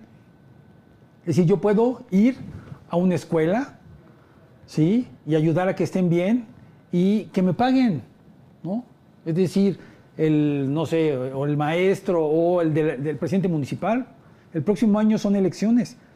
Es decir, que yo pueda hacer que mucha gente me ayude a que haya bienestar en mi comunidad, ¿no? Le doy un poco una lana, pero él tiene que estar bien. La revolución que hizo doble A hace 80 años, Es lo que, sí. ¿por qué? Porque un cuate se dio cuenta ¿sí? que yo solo no puedo salir. Tengo que tener a mi John y a mi Fred y a mi no sé qué para que me ayude y me recuerde, ahora no vais a chupar. cabrón". Es decir, o, o si Y chupas, para que veas que o- no, tú no eres el que Exacto. tiene solamente problemas, sino hay problemas Sí. alrededor. Y dos, renunciar a que tú lo tienes todo y algún ser superior que te ayude, cada quien a su manera y a su En estilo. sus creencias, ¿no? claro. claro. No, es decir, hay gente que cree en el árbol y me parece sí, sí. gigante el árbol y que lo abrace y que nos invite a abrazar el fregado árbol. Yo no sé si lo abrazaría, pero sí lo respetaría y sí sembraría un arbolito. ¿no? Pero yo creo que sí es una gran oportunidad y este país va a salir adelante con cosas, ¿no? Hoy de la sociedad. Es que la gente dice, quiero ayudar, pero no sé cómo. Bueno, ahorita ¿Sabes? sí sabemos cómo. O sea, yo sí mucha creo, gente te dice, yo sí quisiera creo que ahorita no no, sabemos con cómo. Jesús y con Consuelo y con Adela, empujar el tema de que el bienestar puede ser nuestra salida. Tenemos datos duros, ¿sí? En donde el bienestar, sí, les pongo un ejemplo, no les pongo dos, A ver. ¿sí? De conductas gratuitas naturales que le pegan a la sindemia, a las, a las siete pandemias. Que, por ejemplo, ¿cuál? Lactancia materna exclusiva los primeros seis meses. Le pega a la obesidad, le pega a la desnutrición, le pega al cambio climático, le pega al tema de violencia, le tema al pega al de drogas y a los trastornos mentales. Hay una acción que es gratuita que si nosotros le empujamos, una segunda, y le voy a poner la tercera porque me encanta. A ver. Si la segunda, la actividad física. Importantísimo. Bueno, con que tú vayas y vengas, es decir, la actividad física te, y el uso de la bicicleta. moverse. El uso de la bicicleta. La revolución de Mao Zedong es la bicicleta. Es decir, era un señor brillante que agarró un objeto que hizo que la gente se pueda transportar, que haga ejercicio, que pueda ir a chambear, Que Claro. no contamine. que vaya de un lado a otro. Es decir, son Pero dos cosas Queremos volver al carbón. con la bici. Con la bici, sí. Ya. Es decir, hay gente que está en Si otros no estuvieras también. tan expuesto, porque Sí. me encantaría, pero veo a los ciclistas que ya hubo a una manifestación porque En los los pueblos, están matando. en entonces, todos los pueblos, Eso está padrísimo. En los Dos, pueblos en las padrísimo. peregrinaciones, que en primer lugar Reforma, es ¿no? terrible las peregrinaciones porque solo vienen hombres. Es decir, es una bestialidad que las mujeres no vienen. ¿Por qué? Porque las bicis son las de hombres las que se usan y las mujeres no las dejan subir a la bici. Entonces, tenemos que tener bici de mujer ¿sí? y ir a los pueblitos a poder ayudar a que la gente ande en bici. Es decir, una bicicleta. Ustedes acuérdense cuando empezó a andar en bici. La sensación de libertad más Yo sí- grande. yo me gusta mucho la bici. a mí. No, pero de chiquitos, no sé si se acuerdan. La primera vez que uno anda en bici claro. y sin rueditas. Oye, pero te, te quiero contar algo. Hoy justo en el Sí. gimnasio vi, ah, te digo que estoy viendo a niñas chiquitas, a una niña de tres años con una bici, sin las rueditas de atrás Bueno, es que eso, bueno. y sin ruedas adelante. No, es bueno. decir, ella va a aprender primero a tener el equilibrio sin pedales Ah, ya sé cuáles son, sí. Y, y luego ya le pones el El pedal, para pedal. que se guíe. Ah, pero dije, bueno. wow, ya es ¿Ya? bien. Estamos evolucionando en viene". todo. El tema es evolucionar, ¿no? Sí, y cada quien que agarre su tema. Yo creo que el tema bienestar es un tema gigantesco. Bueno, y Es aparte, hermoso, sí. ¿cómo diría? Y encargarte de tu propio bienestar, no echárselo al otro. Importantísimo. No, porque los hijos es, estoy aburrida. Pues sácate los mocos, mi vida. ¿Qué quieres que haga? ¿Que te baile o que te cante? Eso yo no lo entiendo de los escuincles, ¿eh? El ¿Y estoy, hay que hacer qué? algo. ¿Qué hacer ¿Qué haces? Yo estoy leyendo. No, chamaco, ponte a jugar Pues las sí, cartas. sí. Bueno, no que a nosotros nos tocaron, ¿no? Nos Sí. tocó bici, nos tocó Todo. food. Sí, Es que si no, mira, Yo salía en bici, de- eh, yo salía en bici aquí en México. Mis hijos no han salido en bici solos. Y yo con mi hermano sí me iba, iba al parque y Ándale, jugaba. y claro. y yo en sí. patines y tú me jalabas de Pero silla. no. Claro, y ¿A poco jugabas al sí dejaste ir a. Carlos en bici así Padrísimo. al parque y regresar? ¿De chiquito? Sí. No. No, y de No grandote tampoco. No, no, no. Oye, pero hablando de este tema de ser niños y de jugar, Sí. esto del COVID, si lo pudiera platicar de una forma divertida, es siempre, ¿te acuerdas cuando jugabas a tú las traes? Es tantito así. O sea, es que te decían tú las traes y ya eres el responsable de contagiar al otro niño y ya quitarte tú de eso. Ahora, ¿cómo es hablarles un a los poquito. niños? Yo creo que los niños se la están pasando muy mal. Muy o sea, mal. El encierro. El en- O sea, a mí, los niños y los jóvenes. Pero Sí. pueden, Me- con la es, imaginación es la depresión, ¿no? El tema de trastornos mentales, decía el doc, está que no, no, se to- no se está tocando la prevención de trastornos mentales por, por cuestión del COVID y las consecuencias las vamos a ver gravísimas. O sea, no tengo el dato eh, no, y de las cómo... vamos a ver en unos años. O sea, niños que están en el a corto encierro. plazo. Bueno, les digo algunos datos de salud mental para que se pongan fríos o frías. Sí, el, 80 el 81% de la gente que sufre un trastorno mental jamás va a tener tratamiento en México. Eso es cierto. ¿No? El 19%, mente- el 19 que lo tiene tarda entre 7 y 30 años en, En tenerlo. saberlo. En tener el tratamiento. Entre 7 y 30 años. No, eso es una locura. Es decir, es una cosa gigante. Pero les digo una buena. Hoy constituimos el Consejo Promotor de Bienestar y Salud Mental en Fonsalud. Es decir, esa es una gran noticia. La fundación más importante, el maestro Soberón la funda, una gente Sí, deprime. excepcional. Excepcional. Crea los Pumas en la UNAM. Sí, ya Bueno, con eso, ya con eso. No, bueno, es- bueno, pero es, No, digo, yo soy es- americanista, pero está muy bien. Bueno, Digo, no, no, yo- no, no, no, no, está no, muy bien. Ya. Nobody's perfect. Yo y el burro, que yo y el burro Van. Ranking, Sí, yo y el burro Van muy bien, pero bueno, todavía, Que todavía. lo quiero. Ah, Ya, ya, ya que ser entonces, bueno, esa es, esa es una gran noticia, es una fundación y vamos a trabajar empujando bienestar y salud mental. Qué padre. Cuando qué dices vamos a, ¿quiénes son? ¿Tú Bueno, y quiénes? este, Sociedad y nuestra gobierno. Bueno, somos sociedad, es gobierno, iniciativa privada y la idea es entender este proceso y poder compartir las prácticas exitosas de otros lados. Es decir, ¿qué le está funcionando a Francia? ¿No? Y traerlo acá. Tú estudiaste en Francia, ¿no? Yo estudié en Francia, sí. Pero lo que le funciona, ¿no? ¿Qué le funciona a Inglaterra? Sí, el well-being. Sí, Ahora, el todo se College, puede, eh, eh, se tiene que Sí. adecuar a México o son modelos que no importa dónde estén, funcionan. Bueno, platícales Todo lo que lo hiciste adecuadas. con desórdenes alimenticios. Hiciste cosas bien interesantes en varias partes de la República. No, bueno, eh, bueno, cosas interesantes que hemos hecho, que hemos traído modelos de afuera. Casa del adolescente. Sí. Que en Francia fue la locura. Bueno, eso. de repente Para Madame la vida de Chirac, los adolescentes Sí, Madame todo. Chirac de repente se da cuenta que tiene hijas adolescentes y que ya no sabe qué hacer con ellas. ¿No? Como todos cuando fuimos adolescentes, nuestros papás, Claro. y ahora que somos adultos con nuestros hijos. Mi papá algo maravilloso, dice, los adolescentes son de lo peor, porque hacen lo que ven y no lo que uno les dice. Sí, claro. Hacen Y sí lo es que cierto, ven, son de lo peor. Sí. Entonces lo que hicieron los franceses, Madame Chirac dijo, ¿qué hago con ellas? Dos hijas. Entonces se pusieron a ver y se dieron cuenta que el adolescente al salir de la escuela o al salir de la casa, en el ambiente social no tiene un lugar. ¿sí? Un lugar donde se pueda reunir, donde pueda platicar y donde plantee sus dudas para poder tener elecciones acertadas. Y crearon la Casa del Adolescente Ok. y que es un lugar, adolescente. sí, que es un lugar en donde tú puedes ir, puedes jugar, pero todas las preguntas y toda la información que hay ahí es para tu momento, ¿no? El tema del ciclo, el tema de las relaciones sexuales, el tema de la obesidad, el tema de los trastornos de la alimentación, es decir, que son sus preguntas.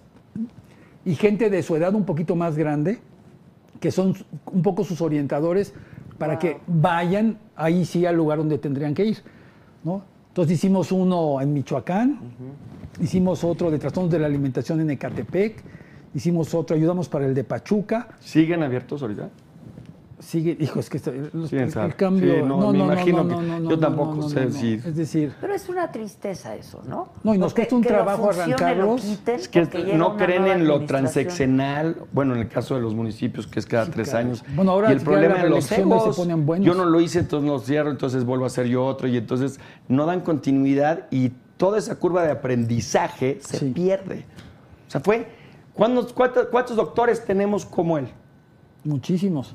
Pues, espero que sí, pero espero que sí, pero el esfuerzo que hizo el doc en hacer estas casas, Claro. pues ya, ya hizo esa curva. Y por no dar un seguimiento a un tema político, la verdad es que lo abandonamos. Bueno, uno que es un milagro, es un centro que hicieron para huérfanos. El ingeniero Cárdenas y mi papá hace 35 años y todavía funciona. En, ¿En Michoacán, dónde? en San Ah, Antonio de los Corrales. Porque empezó a crecer y los que iban saliendo empezaron a cuidar el lugar. Se hizo una sociedad de alumnos, evitaron que se moviera bonito. y hoy tiene 35 años funcionando. Wow, pues así debiera ser. Sí, pero es difícil, ¿eh? Felicidades. Sobre todo cuando uno no está ahí al ladito para... Pero bueno, hay modelos interesantes que hay que traerlos y tema bienestar es gigantesco y hay que agarrarlo. Porque Sí, es de la sociedad, ¿no? Sí. Claro. Y hay mucho dinero para los proyectos de bienestar. ¿De dónde? Bueno, tú ves el Programa Nacional de Desarrollo, hay banco, hay instituto, hay secretaría, hay universidades, hay tandas. Sí, ya no me acuerdo, pero es decir, hay muchísimo y no hay espacio para capacitar a los técnicos Lo del que tiene que haber son programas ya que se echen a andar. Programas de este tipo, ¿no? Este, que hay que hacerlos. Me Es decir, encanta. se necesitan. Ahora, ¿tú has visto que sí hay un, un incremento de depresión, de ansiedad No. con todo esto Sí. que está pasando? No, no, no, es gigantesco la parte emocional. Gigantesca. Y a nivel mundial, ¿eh? Ese Sí. es el tema. La depresión ahorita es el problema. Él la va a seguir la, la- la segunda causa, ¿no? Lo que estaba diciendo, ¿qué En número es? Canadá, Llegó nuestra invitada. Ok. Este, tenemos otra invitada que ahora les bueno, voy qué a bueno. presentar. Oye, este, ¿y qué, cómo hablarles a los niños? ¿Y cómo, cómo, qué les dices? Bueno, Te, yo- te sí, cuento algo nada más por rápido. favor. Hoy eh, también que salgo de mi casa para ir al gimnasio y hay niñitas jugando. Y entonces salgo y me agarra una niñita de tres años y me dice, hola. Y le digo, hola, es mi cumpleaños. Y le digo, ay, mi amor, qué padre, felicidades. ¿Y, y, y, qué vas a hacer? ¿Una piñata? No. ¿Un pastel y van a venir Mm. tus amiguitos? No, estamos encerrados. Sí.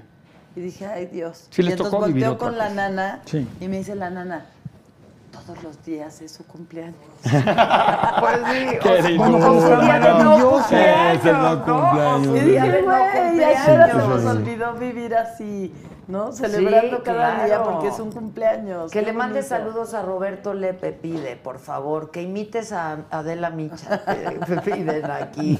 Este, ya, ya, ya, por favor, ven, la gente está harta del tema Ah. y sin embargo sabemos poco.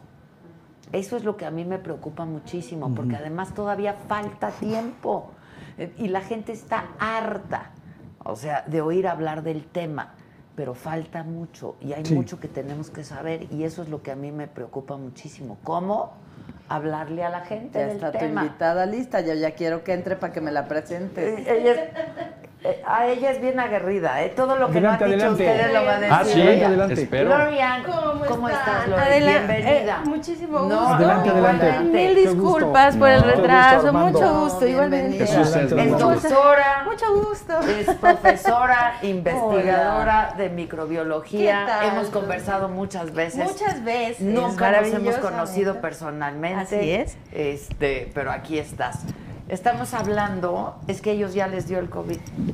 Ya Ustedes ya tuvieron COVID. ya, ya somos sobrevivientes. Y cuéntenme ya cómo les fue. el- ¿Cómo les fue? Bien, pues ya, ya, ya lo platicamos.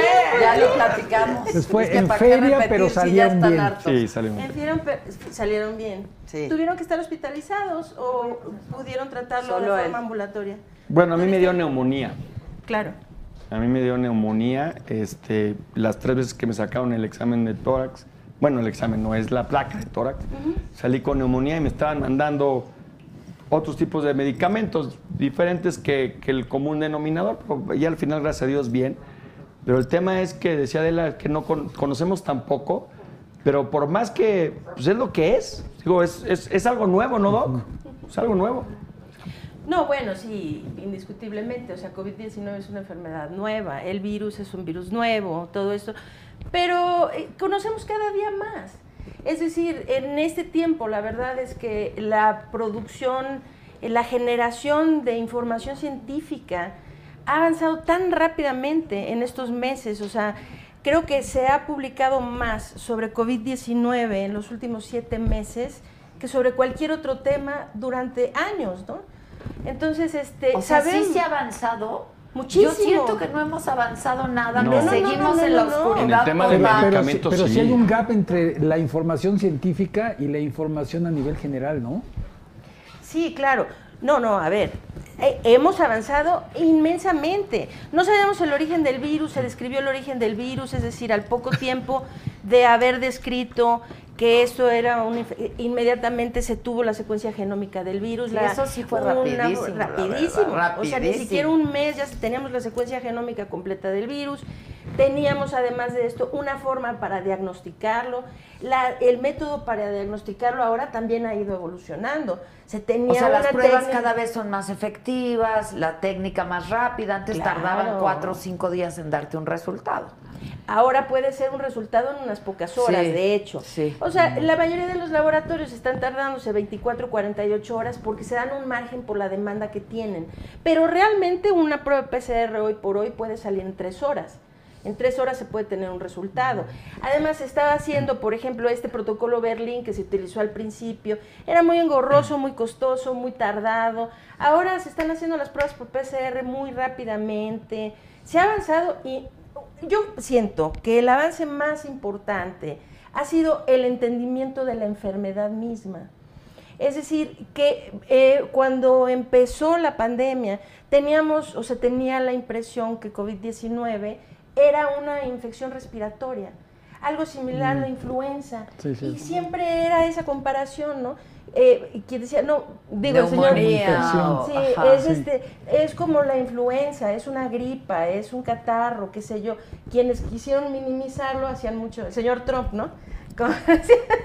El señor Donald Trump que nos ha hecho favor de ser el desinformador en jefe, ¿verdad? Desi- bueno, le han el quitado. desinformador en jefe a nivel mundial. Le han quitado tweets y le han quitado, sí, Sí, claro, sí, no, porque no, no. desinforma, claro. Es terrible, terrible lo que hace, ¿no? O sea, hoy escuché un discurso, ahora que están en la bronca con las elecciones a Que ya son el puerta. próximo sí. martes, ¿eh? Ya. Ya, ¿verdad? Sí, y ahora es cuando se ha puesto más rudo con, con su, con su fake news, ¿verdad? Terrible. No, pero bueno, eh, la cosa él decía, no, pues eh, incluso aquí, ¿no? Al inicio de la pandemia se decía mucho esto de, de es una gripa, no pasa nada, es algo muy similar a la influenza, no sé. Y se tenía esta idea de que era respiratorio. Yo siento que el avance más grande ha sido, y esto se refleja ¿eh? en los números. Este, ahorita, ahorita hago mención de eso, pero eh, de entender que COVID-19 no es una infección respiratoria, si bien se transmite por vía aérea de forma muy similar a la influenza, no es propiamente una infección pulmonar, sino que es una enfermedad microvascular. Esto hace toda la diferencia del mundo porque lo comprendemos. Es, es una, una enfermedad que provoca cambios microvasculares, que son procoagulantes e inflamatorios. Se entiende ahora sí como un síndrome procoagulante inflamatorio. Así se entiende. Que te puede, te puede dar en cualquier edad de A mí me tus dieron órganos. anticoagulantes. Desde luego. A mí me dieron anticoagulantes. Eso, por ejemplo. Y ahora sabemos, aquí hay una cosa muy curiosa que está pasando. Si nosotros vemos cómo iba la pandemia avanzando en los meses de febrero, marzo, abril, cuando se vino el brote grande en Europa, se veían las curvas de contagios y de muertes que iban casi a la par. De repente hubo un momento en el que la curva de defunciones ya no es similar a la de los contagios.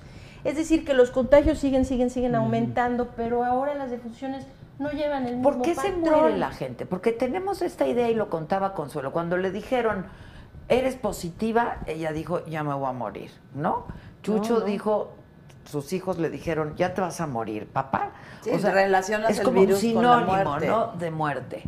Esto es un problema muy grande porque hay mucha desinformación. Es lo que yo digo. Una la de las cosas que está pasando. Regresamos al estoy- Sí. Ahí está el baño. Ahí Ahora, el tema, el tema, perdón, el, el tema de quieras. por qué están las muertes hacia la baja. permiso. Yo lo, lo que siento, amigos míos que le dieron COVID en febrero o marzo, fueron tratados diferente y con, con diferente tipo de medicinas que yo, por ejemplo. Eso es lo que Claro, está haciendo. claro, es exactamente eso. ¿Por qué?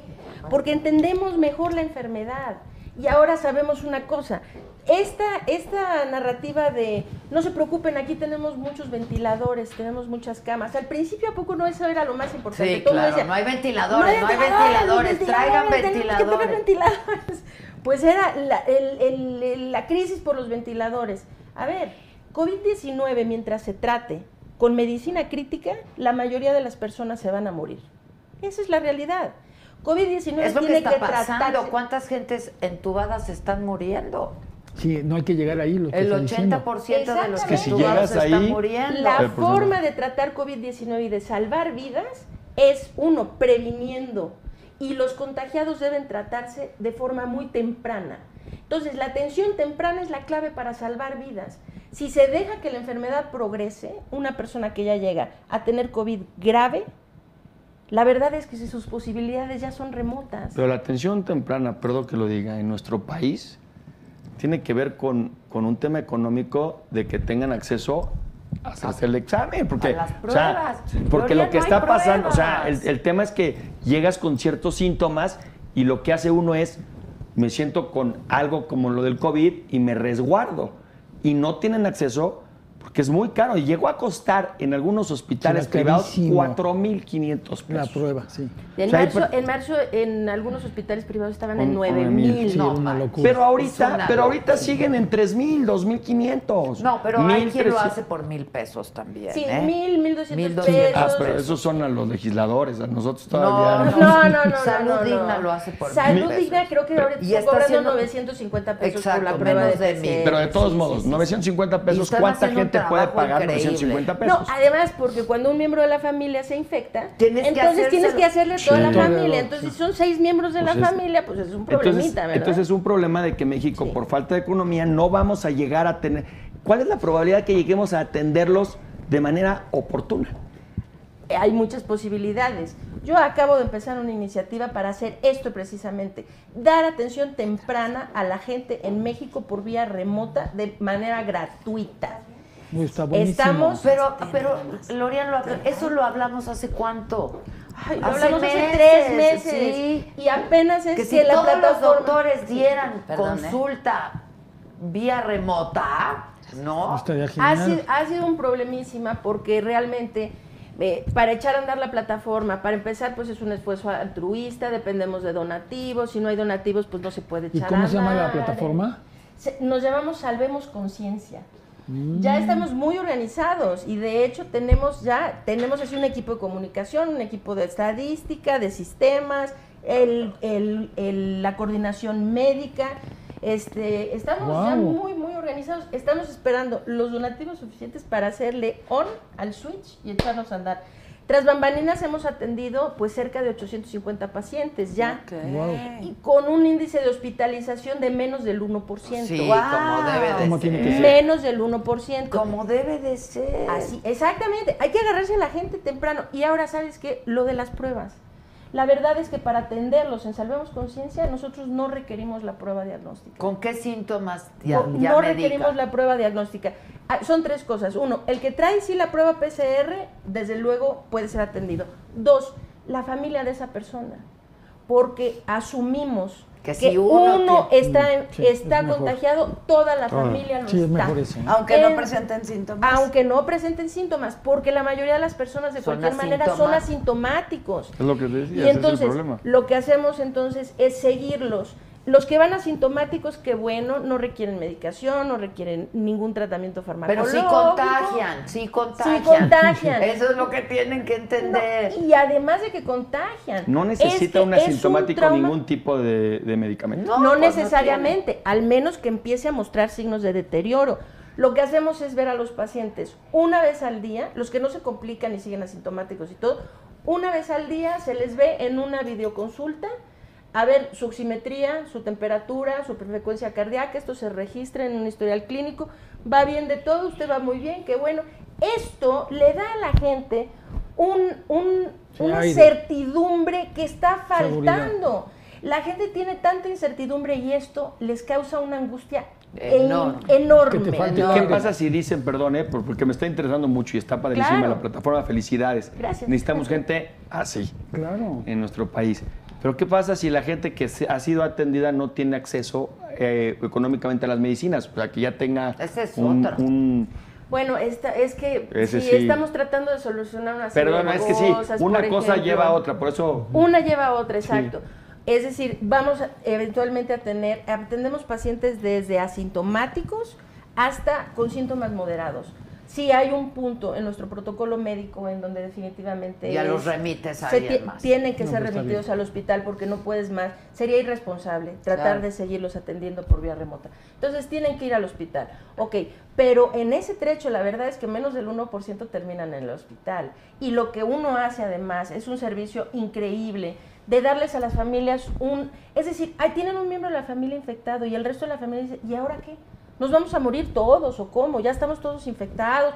Si es el padre de familia, piensa, bueno, ya maté a mis hijos o cómo, ya los infecté, ¿qué fue lo que la culpa, la Sí, la culpa. Exacto. Entonces que ahora todos nos se van a morir. Y el simple hecho que tú los puedas acompañar y una vez al día un médico los ve, a ver, páseme su oximetría, eso va bien, cómo anda de síntomas, esto no sé sí, qué. Te sí, sientes, Eso ya la es un familia dice, acompañamiento. Perdón, o sea, yo ya sé que vamos claro. bien, aquí todos vamos bien. Eso ya les da una paz mental que es invaluable. Es que antes de que verdad. tú llegaras estábamos diciendo que esta es como la enfermedad de la soledad, que esa es otra epidemia, ¿no? Porque Terrible. te dicen positivo, Y todos aíslate, así. ¿no? Y aparte de- saben que eres positivo y te tratan como vete de aquí, Satanás. O sea, eres un riesgo para mi salud y para mi vida, es que es por una, supuesto. como una bomba de Claro. tiempo, Es ¿no? una es bomba de una bomba sí. de tiempo. Eres positivo, entonces eres una bomba de tiempo. Es la verdad. Y entonces la culpa, el remordimiento, la ansiedad, el miedo, eso, ¿quién puede con eso? Porque es, hoy no te sientes tan mal, pero mañana a lo mejor ya los pulmones te empiezan a fallar. Y pasado mañana a lo mejor eh, presentas una diarrea. Pero y es- precisamente- y cada día es así de, En "Ay, sal- hoy no tuve en- diarrea. Güey, Sí. qué horrible, No, qué horrible. horrible. Pero precisamente en esta iniciativa, en Salvemos Conciencia, lo que queremos es eso, empoderar a las personas a través del conocimiento, a través de la información. Es decir, que si una persona sabe, yo no me siento mal, es que est- esto está pasando, cuando dijimos, eh, ha avanzado mucho el conocimiento, sí, pero esto es lo más padre del avance en el conocimiento. Entendemos que es una enfermedad microvascular, que no es respiratoria, y entendemos que hay este fenómeno de las hipoxias silenciosas, o que les llaman hipoxias felices. ¿Qué es hipoxia? Entonces, hipoxia es cuando disminuye el oxígeno, la concentración de oxígeno en la sangre. Entonces, las personas, por ejemplo, se sienten perfectamente bien, no tienen síntomas, no tienen fiebre, no tienen tos, no tienen descubrimientos nasales también. ¿Usted se siente bien? Sí. Le toma uno la oximetría y, de repente empiezan a bajar la oximetría. Hubo un caso, nada más para ilustrar ¿eh? el ejemplo, de uno de los médicos que atienden la plataforma.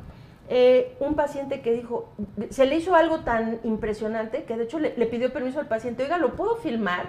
Sí, no, claro, ¿no? O sea, póngase su oxímetro, con el oxímetro así, mostrando 65, estaba saturando 65. Y le preguntaba, ¿Eso qué oiga, significa? No, es muy bajo. No, No, es no, que no, estás no, por no. morirte. Sí. O sea, que estás Sí. terriblemente mal, Pero estaba estás grabando. oxigenando. Pero O sea, estaba muy contento grabándose. lo normal es que estés cerca del 100. O sea, de 92 en la Ciudad de para México, arriba. porque- 92, 92. 92, Sí, ¿no? sí, sí. Abajo de, de 89 ya estás en riesgo. Abajo de 90. O sea, lo normal, normal es 92. Si vives a nivel del mar, te van a decir 94 99, para 90. arriba y casi todo el mundo está saturado. Aquí en la Ciudad de México. bueno, 92, O sea, 92. sí. Déjanos, para güey, arriba. 92. Sí. Por favor. Sí, me lo hagas. Sí, sí, o sea, aquí un chancito porque, no, es la altura y la contaminación y etcétera, etcétera, ¿no? Pero bueno, sí, pero vamos a decir, alguien que baja de 90%, esto es un signo Pero de gran si baja, alarma. ¿Los órganos empiezan a fallar o...? Pues no es que hay deterioro pulmonar. Ah, Este es esto es lo que se necesita entender. Estos coágulos, lo que hace el virus es propiciar la formación de microcoágulos que van por el torrente sanguíneo. Donde encuentran resistencia ahí se atoran. Donde se Ya no atoran, ahí ya no pasa la sangre. ¿Qué pasa? Se empieza a morir ese tejido. El pulmón es muy sensible a esto. Pero no es solo el pulmón. En autopsias de personas que han muerto de COVID, hay un montón de personas que tienen problemas cerebrales, ¿Ves? renales, hepáticos, Yo creo que tú es cardíacos, por los trombos. Yo creo que es mana, psicológico no, tu asunto. No, que No, no, ojalá. No sabes qué ¿Se cosa tan puede horrible. diagnosticar eso? Porque Consuelo Claro. dice que ella tiene secuelas en el cerebro. No, que a mí me dio, que a mí se me inflamó en el cerebro. Sí, porque- es verdad. Mucha Sí. gente tiene, tiene y quedan con secuelas. Algunas, o sea, la mayoría son van pasando con el tiempo. Algunas. La pérdida de memoria, ahorita- por La ejemplo. pérdida de memoria. De repente, por ejemplo, el estado de que, de que te sientes como desorientado, desorientación. Ese también me da. Sí. Eso es da. porque Sí, lo que cabrón, sucedió, sí. Lo sí que, les, sí lo que les sucedió es que ustedes tuvieron micro, o sea, no es para que ahorita los traumaticen, Corte, cerebral. Corte 911. Corte Trasplante 911 para de confiar. cerebro. ¿A qué me trajiste? Pero sí supiste que dijo que al principio dijo, soy hipocondriaca. Eh, sí, ella empezó diciendo que lo es sabía, hipocondríaca. yo sabía, lo he dicho mil veces, Sí. estoy preocupada por mi salud mental.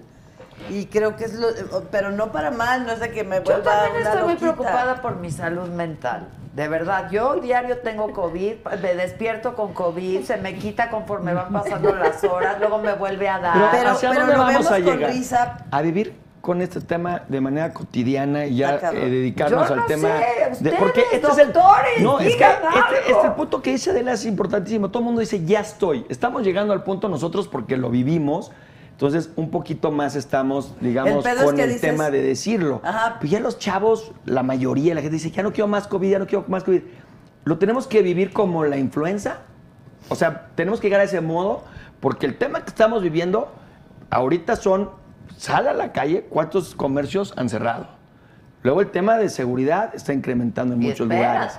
y Y, esto va a ir, y esto va, y entonces estamos trayendo otras cosas que a lo mejor le estamos dedicando, con todo respeto lo digo, que a mí me fascina y ahorita me, me, este, voy a ayudar en el tema de, del presupuesto para ver cómo podemos hacer para que lo Gracias, tengan. sí. Pero eh, eh, eh, estamos llegando a un tema donde es COVID, COVID, COVID y estamos abandonando. Yo siempre dije que eso- son dos caminos paralelos. O sea, un camino es el, el- el económico, el tema del COVID, que es el que nos atiende ahorita. Pero hacia dónde podemos recomendar a la gente es, olvídense, no se preocupen, nada más, estas son las, la prevención, qué tanto hay que subir el, sis- el sistema inmune, pero parecería sé. que nuestra vida está rodeado de primero, o sea, Adela no sale. Yo no, No, sé. yo tampoco. Oh, No, no, no, bueno, pero entonces estamos en un tema de, o sea, Papá, ¿qué pero hacia dónde? No, yo no salgo. Yo tampoco. Salí hoy nada más como cosa excepcional. Muchas gracias. Bravo. Hay dos que ya son inmunes, No, sí, creemos. Somos muy Pero seguimos, Pero no tenemos que... nosotros dos somos muy cuidados. No, no, eso sí no. Eso sí es súper informativo. O sea, el catorceavo día de que tienes, de que ya pasaste lo- la primera prueba o el primer síntoma, dejas de ser contagioso. Por lo menos tres meses. Dicho por el doctor Francisco Moreno, Leonilgovsky. o Cualquier sea, cosa nos está viendo Francisco Moreno y- Fervientemente. Todo Imagínate, digo, no quiero decir que te voy a de besar la boca. ¿no? Y que Pero ya no tener contagias. inmunidad significa que a ti no te afecta si vuelves a estar en contacto con el virus. No quiere decir que no contagias. No, No quiere decir que no decir que no contagias, tú contagies. puedes tener el virus aquí. Puta madre. No quiere decir que no contagies. Hija de Otra la vez nos van chingada. ya nos Otra vez besamos. Otra vez nos van a ver con odio. Creo que depende un poco la carga viral también, ¿no? Depende de muchas cosas, o sea, hay, hay sí, depende, de- depende de muchas Sí, cosas. sí, sí, Ese sí. periodo de 14 días es como un promedio, ¿eh? Hay personas que de hecho dejan de contagiar después de 10 como los días, pero hay otras Que- personas que hasta los 20 días siguen contagiando. Es decir, se toma 14 días como un promedio, pero nada está labrado en piedra. Dicen o sea, que hay como de gentes que 14 hasta antes- 21 días. Sí, ya, ya, Exacto, todos 14 pasados, todos 20, pasados, todos pasados. sí. Pero eso no quiere decir, digo, ahora ya hay Si reinfecciones. alguien con COVID me agarró aquí y así. Adela, mi hermano vive en Estados Unidos. Sí. Sus hijos ya van a la escuela.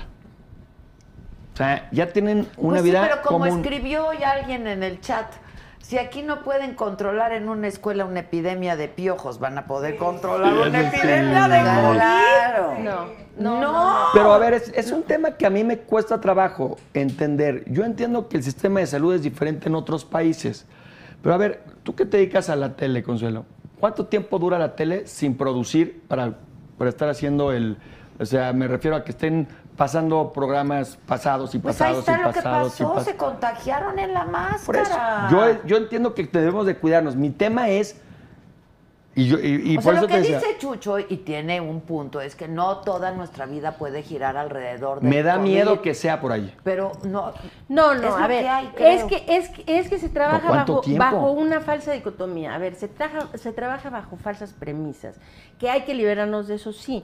Evidentemente, eh, no se puede descuidar la parte de la economía porque colapsar las economías va a terminar siendo, o sea, es Sí, sí, la- un la Peor causa No, no, no, no, remedio no, no, que la enfermedad. No, Exacto. Sí, Entonces, esto no se puede desligar. No se puede desligar la parte de cuidar la cuestión económica y de seguir cuidando la cuestión sanitaria. Lo que pasa es que en este momento, e- e- es decir, una de las cosas más graves que han ocurrido, es decir, dejar que la pandemia vaya, permitir que la gente haga lo que se le pegue la gana. Ahorita en Europa, el, el brote que tienen, el, eh, ahí sí tienen un rebrote. Aquí no. Porque ahí se les acabó el primero, ¿no? O sea, aquí nada más tenemos repuntes, ¿no? Sí. Igual en Estados Unidos. El doctor Fauci ayer dijo, a ver, per- no se hagan pelotas. Aquí no es que vayamos, que tengamos Aquí tres olas. todo. Aquí seguimos en la misma condenada ola porque no hemos podido acabar con los contagios. Bueno, entonces, este, en Europa, por ejemplo, pues se viene un rebrote. Y aquí se maneja tanta discursiva falsa, ¿no?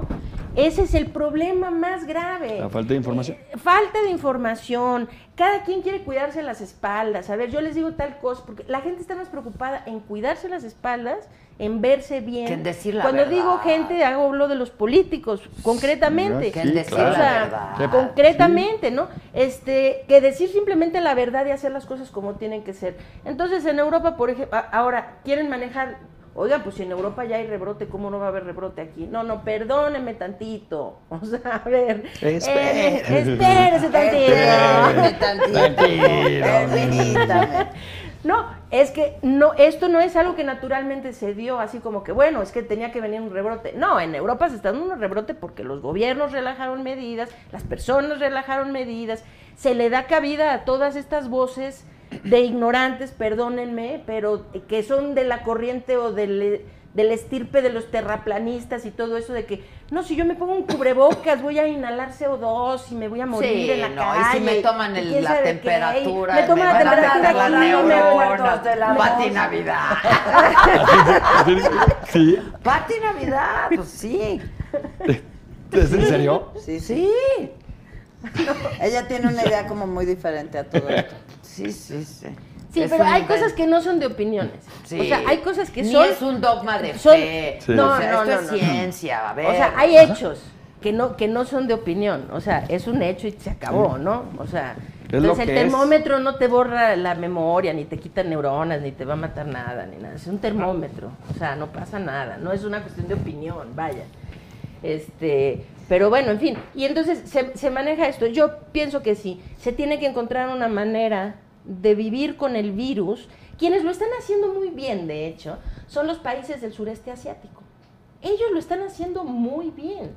Es decir, saben cuándo se tiene que redoblar esfuerzos. Ellos saben esto. Si cada vez que van a venir brotes vamos a volver a cerrar la economía, ¿cuántos cierres puede so- soportar nuestra economía? No, no, no. ¿Cuántos cierres? O sea, eso pues hay que preguntarle al doctor López Gatel, ¿verdad? A ver, doctor, nomás díganos cuántos cierres cree, cree usted que puede Entonces aguantar es un tema México. como la contingencia, digámoslo en términos, como hacer una analogía. O sea, tenemos la contaminación, cuando llega la contaminación a cierto No número, entonces ya tenemos la contingencia y nos vamos con, con esa, con un, y es si que llegamos no a es lo una... ideal. Es que que no es No lo me refiero a los asiáticos, ¿cómo están virus. haciendo? Ah, no, los asiáticos porque lo es llevan... que me adelanté y le robé ejemplo, palabras y no la atiné. No, ¿Y cómo le hacen los asiáticos? Los asiáticos lo están llevando, por ejemplo, e- en China literalmente han vuelto a la vida normal. Hay cines, hay teatros, la gente se, se reúne. Entonces, ¿por qué? Porque el gobierno hace lo que tiene que hacer. ¿Qué es? Llevan una vigilancia muy estricta. Ahorita acaba de pasar en un pueblito. Tuvieron, detectaron tres casos, así el tres casos asintomáticos, asintomáticos y dijeron, ¡pum! Cierran el pueblo completo, nadie entra, nadie sale, todo el mundo encerrado aquí Sí. pruebas. Hicieron, no sé, como 3.6 millones de pruebas en una semana o en 10 días o no sé qué. Le hicieron pruebas a todo el condenado pueblo. Quienes se pescaron un montón de asintomáticos, los aislaron a todos, tratamiento temprano, vieron que ya no había virus, no sé qué, y después de un ratito, muy bien. Sí. Adelante, sigan con su vida. En, lo que hacen es contener, eso es lo que nos ha faltado, la contención, la contención de la expansión de los contagios. Mientras los contagios sigan dispersándose de la forma como están, no hay manera. Pero cómo, No hay pero, manera. pero, perdón, Sí. digo, me fascina. A ver, no es que, no es que quiero ser contras, pero ¿Abran aparte, todo? no, no, no quiero ser contras, pero le va a ayudar mucho a la gente que nos está viendo. A ver, ¿cómo Sí. contiene si hacemos ese modelo en la Ciudad de México delegación. por, por delegación? Por colonia, Por colonia. por cuadra. Adela, no podrías ir a, al programa, a tu programa de radio si te toca de este lado Pues y, ni y modo. no regresas a tu Pues casa. ni de- modo. No. ¿Sí? No, se tiene que hacer. Por alcaldía, por alcaldía, Ay, de sí, verdad. Sí, Lo que se hace, esto está muy claro. perdón, ese es un... Esto, Es una eh, inquietud, pues sí. A esto ver, es muy claro. Lo que pasa es que dice Nueva Zelanda. Ok, Nueva Zelanda es una isla Hay de ocho cuatro gentes. millones. Sí. ¿Cómo le haces en un país de más de 120 millones de habitantes? como hizo Japón, que tiene también más de 120 millones de habitantes, que como China, que tiene 10 veces esa cantidad de 1.500 habitantes, millones. ¿no? 1.500 millones y lo logran bien. Taiwán, Vietnam, o sea, andan, no son países pequeñititos.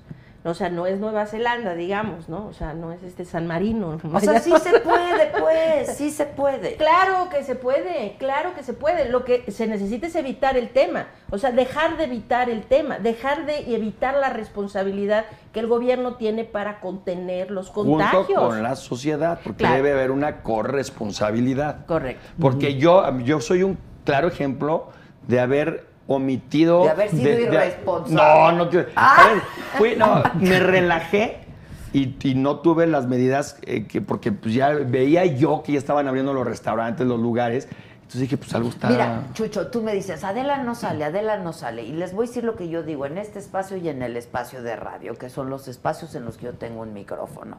Digo, el que no tenga de verdad a qué salir, que no salga. No salga, claro. O sea, de verdad. Explícale eso a mi jefe. No, es cierto, No, a ver, yo voy a Pero trabajar. Sí, sí, sí. Aquí estoy, pero me regreso. Y a donde voy uso un cubrebocas. O sea, ¿qué Sí. afán tengo de ir a, pedir, a comprar un café si lo puedo pedir? ¿Cómo ayudas a la economía también de los restauranteros? De esto? Pues yo digo que pidiendo comida. Comiendo, sí. sí, sí, sí, Sí. Pidiendo comida. Sí. Ahora, hay restaurantes que también no están haciendo lo que tienen que hacer, Chucho. Sí, Totalmente. No lo están haciendo. Sí. Su 30% lo abren hasta el 60%. Cierto. ¿Sí o no? claro. O me hasta el acaba de 100, ¿eh? O hasta el 100. Sí. Y entonces esto no se va a acabar nunca. No se va a Y no acabar hay nadie nunca. que regule eso, que vaya alguien como de salubridad hay, que vea pues. y le diga, Se "Oiga, supone que sí, esa pero mesa, no sé, párenmelos". pero no sé, o sea, en realidad no, no sé, no hay enforcement, o sea, no hay Sí. Sí, no, Sí, no le dan seguimiento, no le dan. No. Sí. Dicen O que sea- tiene que ser así, pero no hay nadie que vaya y, O sea, y yo vea entiendo que que, la realmente gente, se haga todos tenemos que salir a trabajar, todos, porque ni el más rico puede vivir sin trabajar.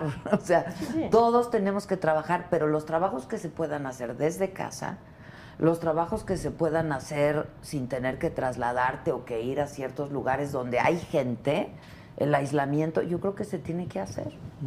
Se tiene que hacer, Se definitivamente. tiene que hacer. Y ahorita es el peor momento de todos para pensar en abrir, en relajarse, en hacer una serie de cosas.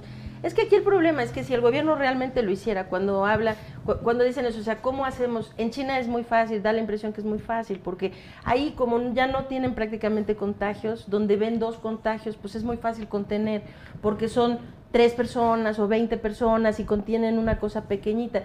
Nosotros somos millones y la infección está dispersa, nuestra carga viral comunitaria está completamente fuera de control, ¿no? Entonces la gente piensa, pues ya no hay nada que hacer. Mentira, claro que hay que hacer, claro, claro que hay. Es decir, de cada caso que se diagnostica, esto se hace muy fácil, epidemiológicamente no se hace muy fácil, hubiera sido muy fácil hacerlo desde el Sí, principio. ahorita ya no es No tan se fácil. hizo, ahora no es tan fácil. Era muy económico hacerlo entonces, ahora pues ya sale Sí, la carito, prevención ¿no? es mucho O sea, más barata siempre. Sí. Siempre hay que prevenir y hay que detectar y cortar cadenas de transmisión. Esa es la clave. Entonces, Cadenas de de un transmisión, caso, de un es. caso que se diagnostica, ¿cómo se cortan cadenas de transmisión? De un caso que se diagnostica porque una persona es sintomática, va al hospital, se hace una prueba, la diagnostican, de ahí hay que rastrear sus contactos. Y no Entonces, hace, a la sus a su familiares, gente a hospital. la gente de su, Y a la gente en su Y tener la responsabilidad y estuve con él, Correcto. me resguardo hasta que yo sepa que no lo tengo. Pero ahí salud pública también tiene un papel fundamental. Tienes que rastrear a los contactos. Sí, sí. Pues claro. Claro. ¿Y cómo sabes que los contactos son tienen o no tienen? Hay que hacerles pruebas. Entonces, cuando se habla hay que ampliar las pruebas, la gente cree que uno está pidiendo que le hagan pruebas a todo el mundo sin ton son. O sea, pónganse en una esquina y háganle prueba a todos los No, mexicanos que no, pasen. No, no, no, no, no. Se está hablando La de una cadena cosa- de contactos. La cad- Exacto. Entonces, el que sí va... Por y se ejemplo, en hace- esta oficina le dio a una persona. Sí. Que le Eh, mando un beso, hay que mandarle un Sí, beso. hay que mandarle un un beso, beso. sí, claro. Mucho. Inmediatamente le voy a marcar. todos nos hicimos una prueba, ¿no? Claro. Es que ahí Y está la cosa, no saber, Tiene que ser seis días después. que no es inmediatamente. hay una ventana, después. ¿no? Una Sí, ventana. cinco- de- cinco días después Cinco es- días. Porque yo por me eso. contagié por alguien que, que, que fue, que, o sea, la cadena se dio así. Ella tiene, él lo visita, se hace la prueba dos días después de que se entera. Salió le sale negativo, un claro. falso negativo, sigue conviviendo. Exacto, No, Sí, tienen que pasar de entonces- cinco a seis sí, días. ¿no? claro. Cinco días. Eso hicimos. Dejamos pasar Mm. cinco días, nos hicimos la prueba y entonces ya no dejas que se siga esparciendo. O sea, porque. Claro. Exacto. Claro. Y entonces, y aíslas a las personas. El tema es ese. Persigues a sus contactos, ves quiénes sí son positivos. Los que son sospechosos de cualquier manera les dices aíslese 14 días. Los que son positivos, esos definitivamente requieren aislamiento. Empiezas a cortar cadenas de transmisión. Hay otro, por ejemplo, lo que estamos haciendo acá en, en Salvemos Conciencia. Cuando tenemos una persona que entra a la plataforma a recibir tratamiento, al resto de la familia todos, venga, les damos una plática a la familia, qué tienen que hacer para cuidar a su paciente COVID, cómo atienden a su familiar, qué si se vale, qué no se vale, cuándo preocuparse y cuándo no se preocupe, la cosa va bien. O sea, no es necesario que todos se angustien tanto, ¿no? Vemos a toda la familia y asumimos que toda la familia está contagiada. Entonces, vamos a poner, esto es importante, muchas veces volvemos, las familias no pueden hacerse pruebas, porque aunque sean 900 pesos, 900 por 9 ya es mucho es más un de lo que dineral, es, es un un dineral. dineral. Pero si tú ya los estás tratando, les dices, ok, pero ahora, mientras les vamos a dar este, ustedes tienen que estar aislados. Ya tienes a los sospechosos, contribuyes a cortar las cadenas de transmisión Exacto. vía el tratamiento temprano. Entonces, tiene muchas ventajas. Eso es lo que se tiene que hacer definitivo. Ahorita, relajar medidas con la entrada del invierno y los virus estacionales y todo, No. es lo peor No, que podría suceder ahorita. Van a venirse meses, de aquí a posiblemente febrero o marzo, yo creo que van a venir meses que van a ser Difícil. Muy, muy No, no, no. Porque, y a ver, una pregunta. Eh, y- ¿Ves? y- Y, no, entonces, y tú, y tú no quieres que nos dé ansiedad. Sí. Y tú no quieres Yo que no nos quiero, pero ni modo. Pero ni modo. Pero, pero ¿qué vamos a hacer? La gente. ¿Qué contra la ansiedad? ¿Qué es un remedio que tú dices, a ver, ya te va a dar la ansiedad? Y ¿Qué seguir con podemos nuestra hacer? vida. respiración, meditación. Bueno, yo creo que la actividad física es un tema importante.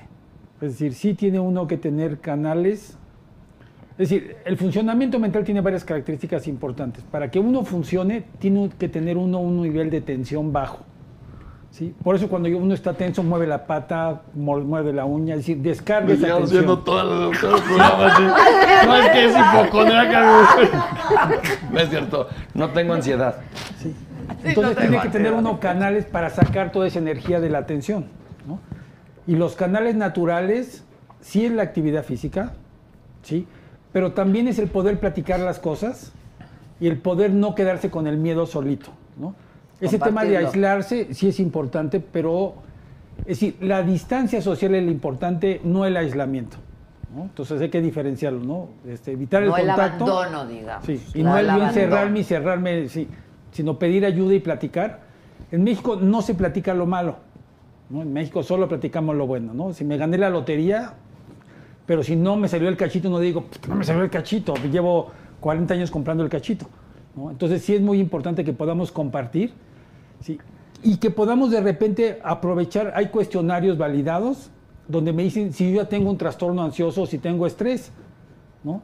Pero desde el principio poderlo aplicar, ¿no? Saber si yo tengo estrés, porque si tengo estrés quiere decir que ya me está ganando la situación y yo a lo mejor no me doy cuenta. Y yo creo que eso, si te llega a dar, no ayuda nada. ¿no? Oye, si te no agarra No, no, no. deprimido o te agarra ansioso Exacto. o te agarra. Es no, doble o Yo triple. creo que no ayuda. Claro. Pero ¿sabes qué No, también no, no. pasaba? Que me decían, y ni te estreses, porque si te estresas, Sí. entonces, y es Sí. como... O sea, ¿cómo ¿Cómo le hago hago? para no estresarme? ¿Dónde Sí, compro? ¿cómo? No, el tema de respirar, sí, el tema de poder meditar, la gente que puede meditar y que le gusta, yo creo que sí, sí son prácticas eh, prácticas, Sí, son gratuitas, es decir, no cuesta mucho, con que, con que aprenda uno a respirar, que aprenda uno a caminar, es decir, puede estar en un departamento y puede uno bajar las escaleras, subirlas, digo, de, de acuerdo a lo que uno Moverse, aguante, moverse, pero moverse, moverse. sí, este, el poder ver series que te relajen, ¿no? Sí, no, no Es ves la de decir, narcos y eso, porque te es vas a acabar muy Sí, sí, sí, irte a, donde tú puedas descargar ¿No? todo eso, ¿no? Y poder pedir ayuda. Tenemos, te mando la lista. Sí, Hicimos un grupo muy grande compartirla, ¿no? de, de- de diferentes instituciones que recibimos llamadas gratuitas, desde el ver cómo me siento hasta un diagnóstico y una canalización en caso de que haya algo emocional asociado. Ah, qué Tenemos bien. la lista, se, se la- te la mando a tu WhatsApp. Sí, mándamela y la Este, subimos, y, ¿no? y es, y es gratuito, ¿no? Entonces yo sí creo que lo emocional, digo, esto mata, pero lo ema- emocional aniquila. Sí, aniquila. Entonces yo sí creo que la- sí, las dos cosas son muy importantes. Yo la verdad, Muy o cansado. sea, Sí, confieso que estoy muy mal Sí. emocionalmente. Sí, sí, sí, o sí. sea, yo no sé si porque oigo demasiadas historias, sé demasiadas historias, tengo demasiada información, este, pero yo creo que es colectivo. O sea, Sí, claro. Lo, lo que no, quiero todo el compartir, tiempo es, híjoles, y si nos da, y si no me lo da? permites, es que en esta angustia emocional de y, que me- y si me da, y si ya en el súper, y si la fresa trae la triquiñosis, y si no sé qué, eh, como lo paraba era decir, ahorita no tienes, ahorita estás perfecta, estás sentada platicando con tus amigos, no lleves a tu mente a todas esas cosas que te, que te sobreinforman y no sabes cómo manejar porque entra el y si me da y si me pasa Ya, lo ya que te a la él, mandé, Adela, y si se me para el corazón Sí, y si los Becky, está trombos muy del cerebro me dan en la memoria y olvido a mis Pero hijos creo, creo que hay una manera de empoderar a las personas. Esto es lo que estaba yo Jeremy, diciendo hace rato. Que, que, por ejemplo, nosotros estamos promoviendo un programa de autovigilancia. Es decir, la gente tiene que tomar, tiene que tomar el- la responsabilidad de su propia salud, de su propia vigilancia. Y saber, esto no es, o sea, es, como bien lo dijiste, no es solamente, el gobierno tiene que hacer lo suyo, sí, pero todos y cada uno de nosotros tenemos que hacer nuestra parte. Nuestra parte en todos los sentidos, nuestra parte en disminuir la propagación de los contagios, Claro, lo que cada saber que necesitamos pueda. usar cubrebocas, saber que necesitamos evitar espacios cerrados, aglomeraciones, todo esto, ¿no? De guardar distancia, de lavarnos las manos, una serie de cosas. Necesitamos cumplir con nuestra parte, pero hay algo que también es muy importante y creo que esto empodera a las personas, saber, ahora sabemos que una persona que tiene pocos síntomas visibles puede empezar ya a tener deterioro pulmonar. Y sabemos que si lo podemos detectar, Ah, este, este deterioro pulmonar de forma temprana, lo podemos detener. Lo podemos ¿Cómo lo detectas? con las oximetrías. La gente necesita un oxímetro y un termómetro en su casa. Están No, no, en. Amazon, en Amazon Ah, eh, se pueden conseguir, sí, sí, sí. Y dejar de fumar. Yo no fumo, mira. bueno, pero mi- eso no creo que sea muy bueno, fumo. Micha. Tengo mi va. Sí. O sea, yo por bueno, más que le digo a la. Micha, yo deja eso. yo también de- vapeo, dispara la vapeo, cigarra, no, dispara ya también me quieren quitar todo. Oh, chingada. Ah, ya, ya. Está bien Que que no no venga ven. diciendo que no puedo. Yo la verdad no tengo ganas de nada. Sí, sí. Ayúdame, barriguete. Aumentame la dosis. Haz algo. No tengo ganas, estoy apática. te digo se te enferman Sí. las ganas. Se te ¿para enferman qué? las ganas. ¿para Sí. qué? a ver para Apática qué de todo. Apática. Sí, pero el, el conocimiento da poder Y ese poder da certidumbre y eso disminuye la ansiedad. Sí, porque la gente dice, a ver, a lo mejor yo ya estoy contagiado y ni cuenta me he dado y a lo mejor ya estoy esto. No, a ver, tenga usted la certeza. ¿Por qué no mejor tenga usted la certeza? Claro, Cómprese ¿cómo? un oxímetro y cómprese un termómetro. Ahí entren a la página. Tenemos hasta un video explicativo. de ¿Puedes repetir la cómo- página? ¿La suben, por favor? Sí, es salvemosconciencia.org. Salvemosconciencia.org. Está padrísimo. eso, Ahí ¿no? hay una liga en donde pueden ir, donde dice recomendaciones COVID contra COVID-19. Ahorita ya subimos y vamos a empezar a promover todo el programa de automonitoreo o autovigilancia de los signos tempranos de COVID. Entonces, se requiere, sí, definitivamente, que tengan un oxímetro. No es por persona, pueden tener un oxímetro por familia. El Sí, mismo oxímetro le sirve a toda la claro, familia, ¿no? claro. En Amazon, en farmacias, en muchas partes diferentes pueden conseguir un oxímetro. El precio normal ronda entre los 300 y los 500 pesos. Para toda una familia es una inversión que yo Pues creo que sí, claro. necesitan hacer. Yo también. Y entonces ahí tenemos hasta un formulario en donde la gente puede bajarlo a su computadora o imprimirlo para llevar su registro diario. Una vez al día se toman su oximetría, se toman su temperatura, registran sus síntomas básicos, eso es todo. Una vez al día. Esto no es para hacer que la gente se haga más paranoica, o sea, de, ay, ahora me tengo No, que es registrar. un- un es al contrario. claro, claro. Ahorita yo sí me Ahora. sigo poniendo, ¿eh? Yo, me Sí. tomo- yo siempre me tomo el oxímetro. Yo ya. Todo el tiempo. ¿Tú, mana? No. Tienes No. que tener hacerlo. No, no, no, bueno, de lo primero que me deshice después de mi catorceavo día fue del oxímetro que, te juro, me lo ponía así y de repente decía 82 y lo subía a 94, pero ese Es que tarda en 82 ser Sí. me provocaba Sí, un microinfarto. sí. Entonces, no, Ya no, me creían en el peligro. 911, hablaba. No, sí, ya no. No, porque afortunadamente también el que menos sabe, menos teme. Sí. Si me hubieran dicho eso cuando, cuando me lo...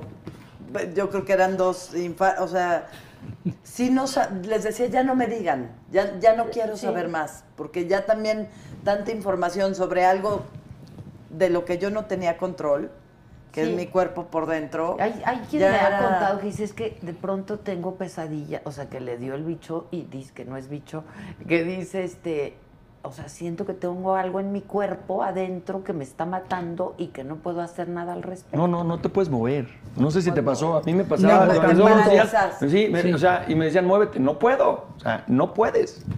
No te podías levantar. Bueno, en mi caso, Sí, tampoco. todas las articulaciones, todas. Era un dolor. Pero me di cuenta lo importante que es un dedo, Ahí está la página ya. lo importante ver, que es la Hay varias rodilla. preguntas del público. A ver, que nos Este, pregunten. A ver. Dice la Déjenla gente. tantito para sacarle foto. Ah, saludos a todos. Este live está muy interesante. Aquí en Nueva Inglaterra estamos exactamente igual. La única desventaja es el invierno. Los contagios se están disparando y a la gente no le está importando. Es que la- hay, ya hay un cansancio. Ya está. Eso es lo que te digo. Ya- Algo tenemos que hacer porque la gente ya está. Yo siento que, mu- y, en- y en parte la juventud en, en su mayoría dice, ya no me importa, ya Y me quiero entiendo, contagiar, ¿eh? Y los ya me si quiero me- y ya si me contagiar, muero, ya.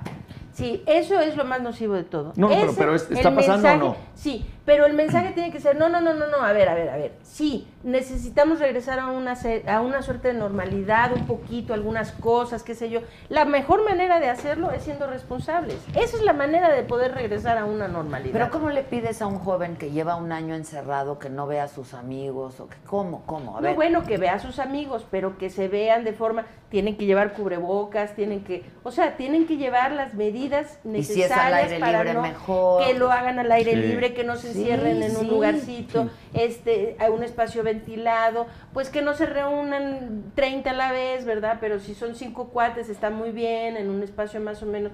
Es decir, hay cosas que Hay se que pueden empezar a hacer, pero hay que sí. buscar la forma de hacerlo con Yo responsabilidad. Dice Laisha sí. Goltier, hola Adela, yo vivo en Nueva York, están volviendo a cerrar todo de nuevo Sí. porque están subiendo los contagios. Todo está cerrado después de las 8 de la noche. Pero ese es toque de queda, ¿no?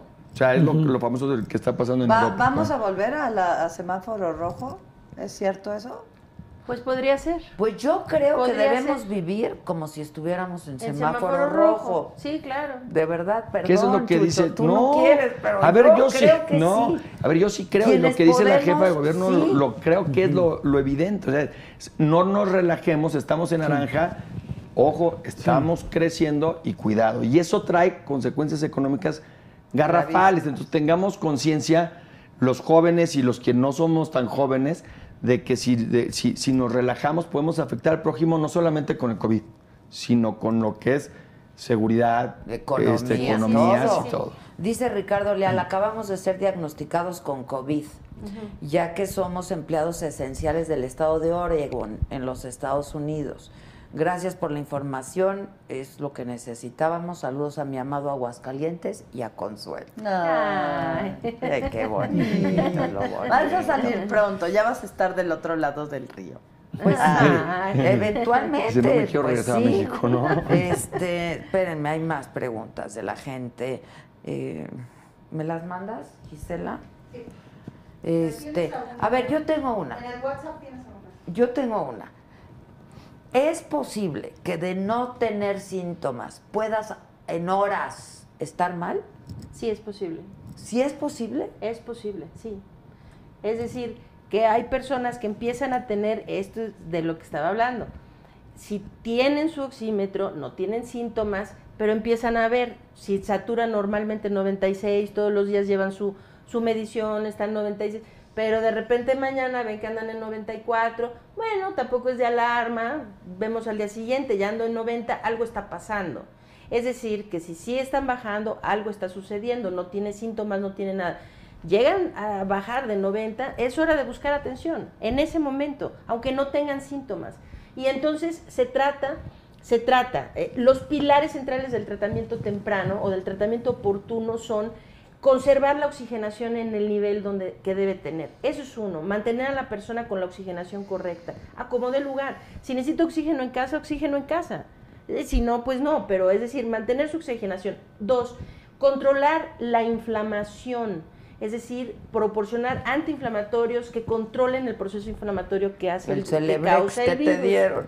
Sí, controlar, eh, vigilar la coagulación, esto es otro, mantener la coagulación. ¿Cómo la vigilas? ¿Tocándote Bueno. el dedo o algo así? No, no, no, no, esto es algo que no se Con puede... un no- no- medicamento. sí, claro, o sea, anticoagulantes, antiagregantes plaquetarios, qué sé yo, no son cosas que la gente puede automedicarse, no, definitivamente, ¿eh? o sea, de ninguna manera.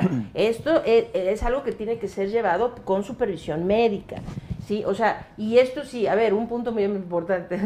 hablé de anticoagulantes. Quien piense que se puede meter anticoagulantes y librarse de COVID o hacer alguna cosa, puede que se termine ah, ah, matando por una Por hemorragia claro, porque no sabe. Es decir, los anticoagulantes los manejan los médicos, no es algo que la gente se pueda autoprescribir, es muy importante señalarlo.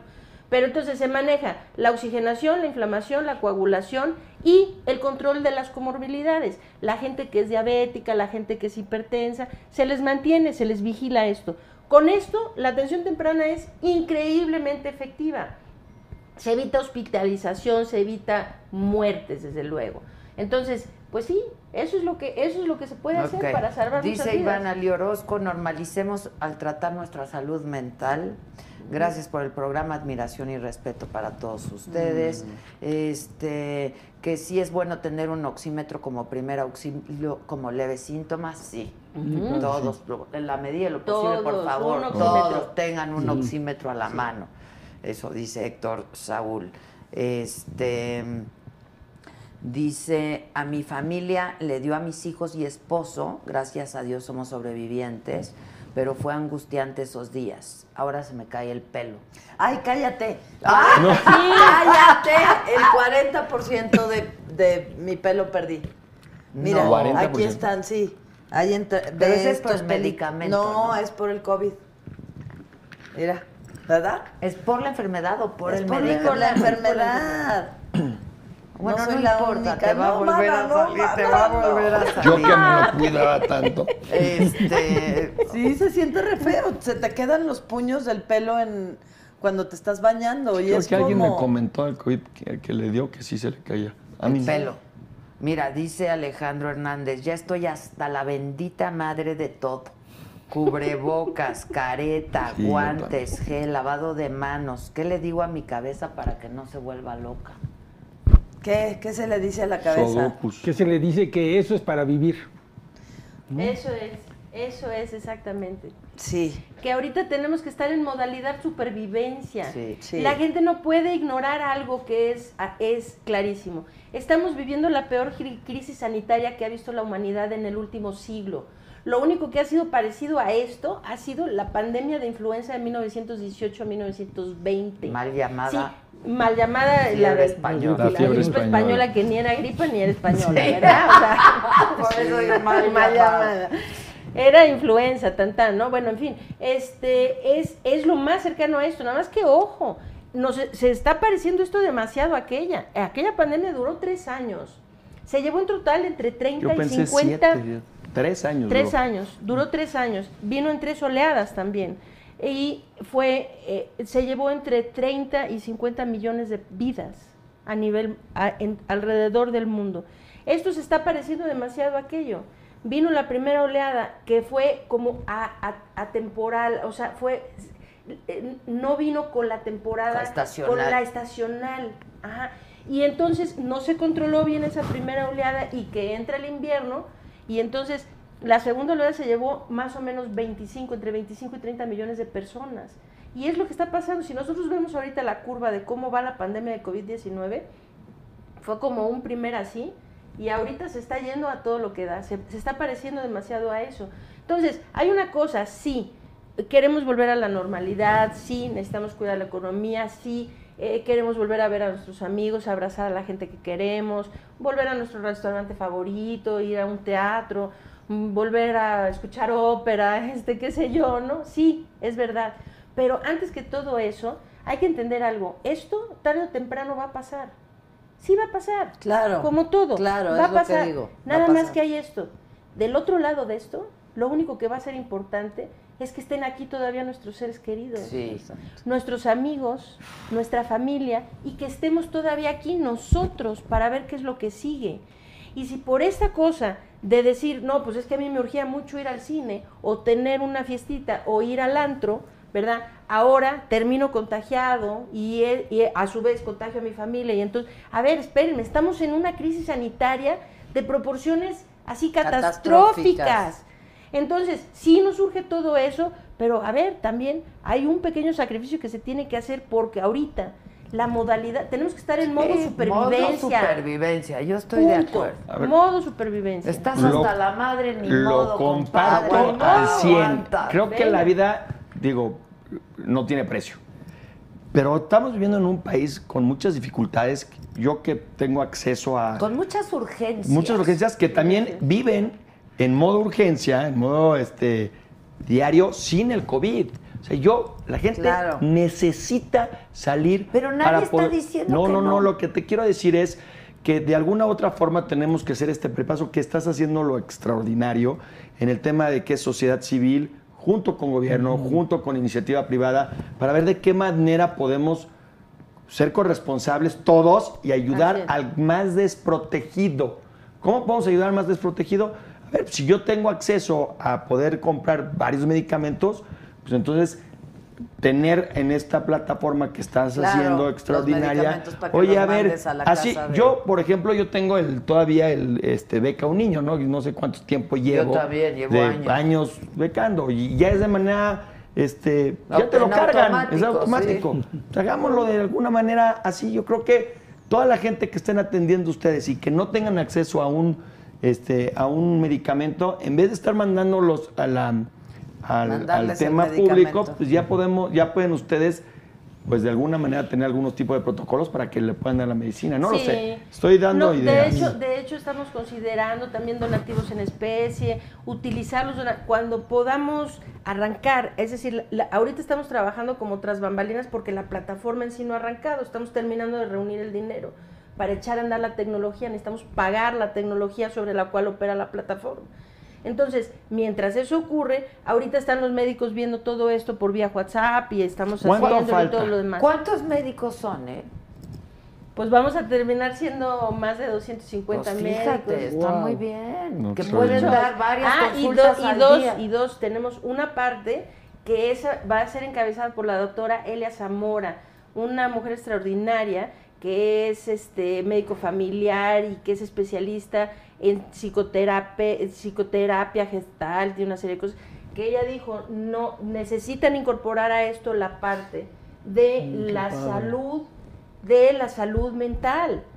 Lo Claro. tienen que incorporar porque van a cometer un error si ustedes están tratando a la enfermedad, a la personita. No, tienen que tratarlo al- en el entorno, su Mm, padre. familia. eh, y entonces incorporamos ya al protocolo, toda la gente recibe una línea de rescate por vía de psicoterapeutas Mm, que buenísimo, tienen experiencia en, por ejemplo, eh, te- terapias cortas, terapias de crisis, una, se- una serie de cosas de estas. Que son muy efectistas, o sea, que Sí, te claro, sacan, claro. te tienen que sacar del... y darle ahí instrucciones a la familia completa. Oiga, a ver, ¿Y cuánto es lo que falta de, de económicamente hablando para, para que esto salga? Como dos millones cien mil pesos para pagar la plataforma, más o menos.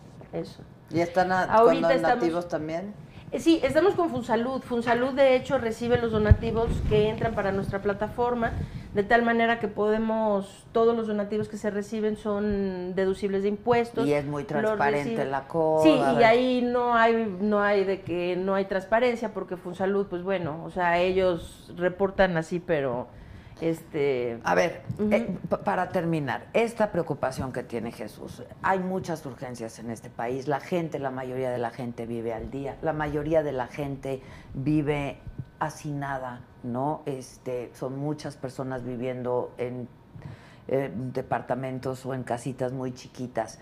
¿Cómo pueden aislarse cuando hay ya un enfermo? Sí, es muy complicado, es muy complicado de hecho. Cuando tienen un enfermo en casa, es decir, no tienen la toalla de decir, no, bueno, ya todos estamos Vamos a infectados porque ya, todos, ya todos que nos contagiemos. La peor actitud es esa, es decir, volverse derrotistas, decir, pues ya ni modo, si ya todos nos vamos a, co- a contagiar, que nos contagiemos todos. Esto es Claro. lo más irresponsable del mundo, porque uno, no todos nos vamos a infectar. Y dos, De la misma mucha- manera. mucha gente que se infecta se muere. Entonces, ¿quiere usted tomar el riesgo? manera. Yo digo no, no. Eso es muy irresponsable quien quien eh, este eh, anda con esa Porque con es esa como sacarte la lotería. ¿Cómo demonios No, no, sabes no, cómo, ¿cómo te sabes? Jugar a la ruleta rusa. Claro, sí. No, no, no, no.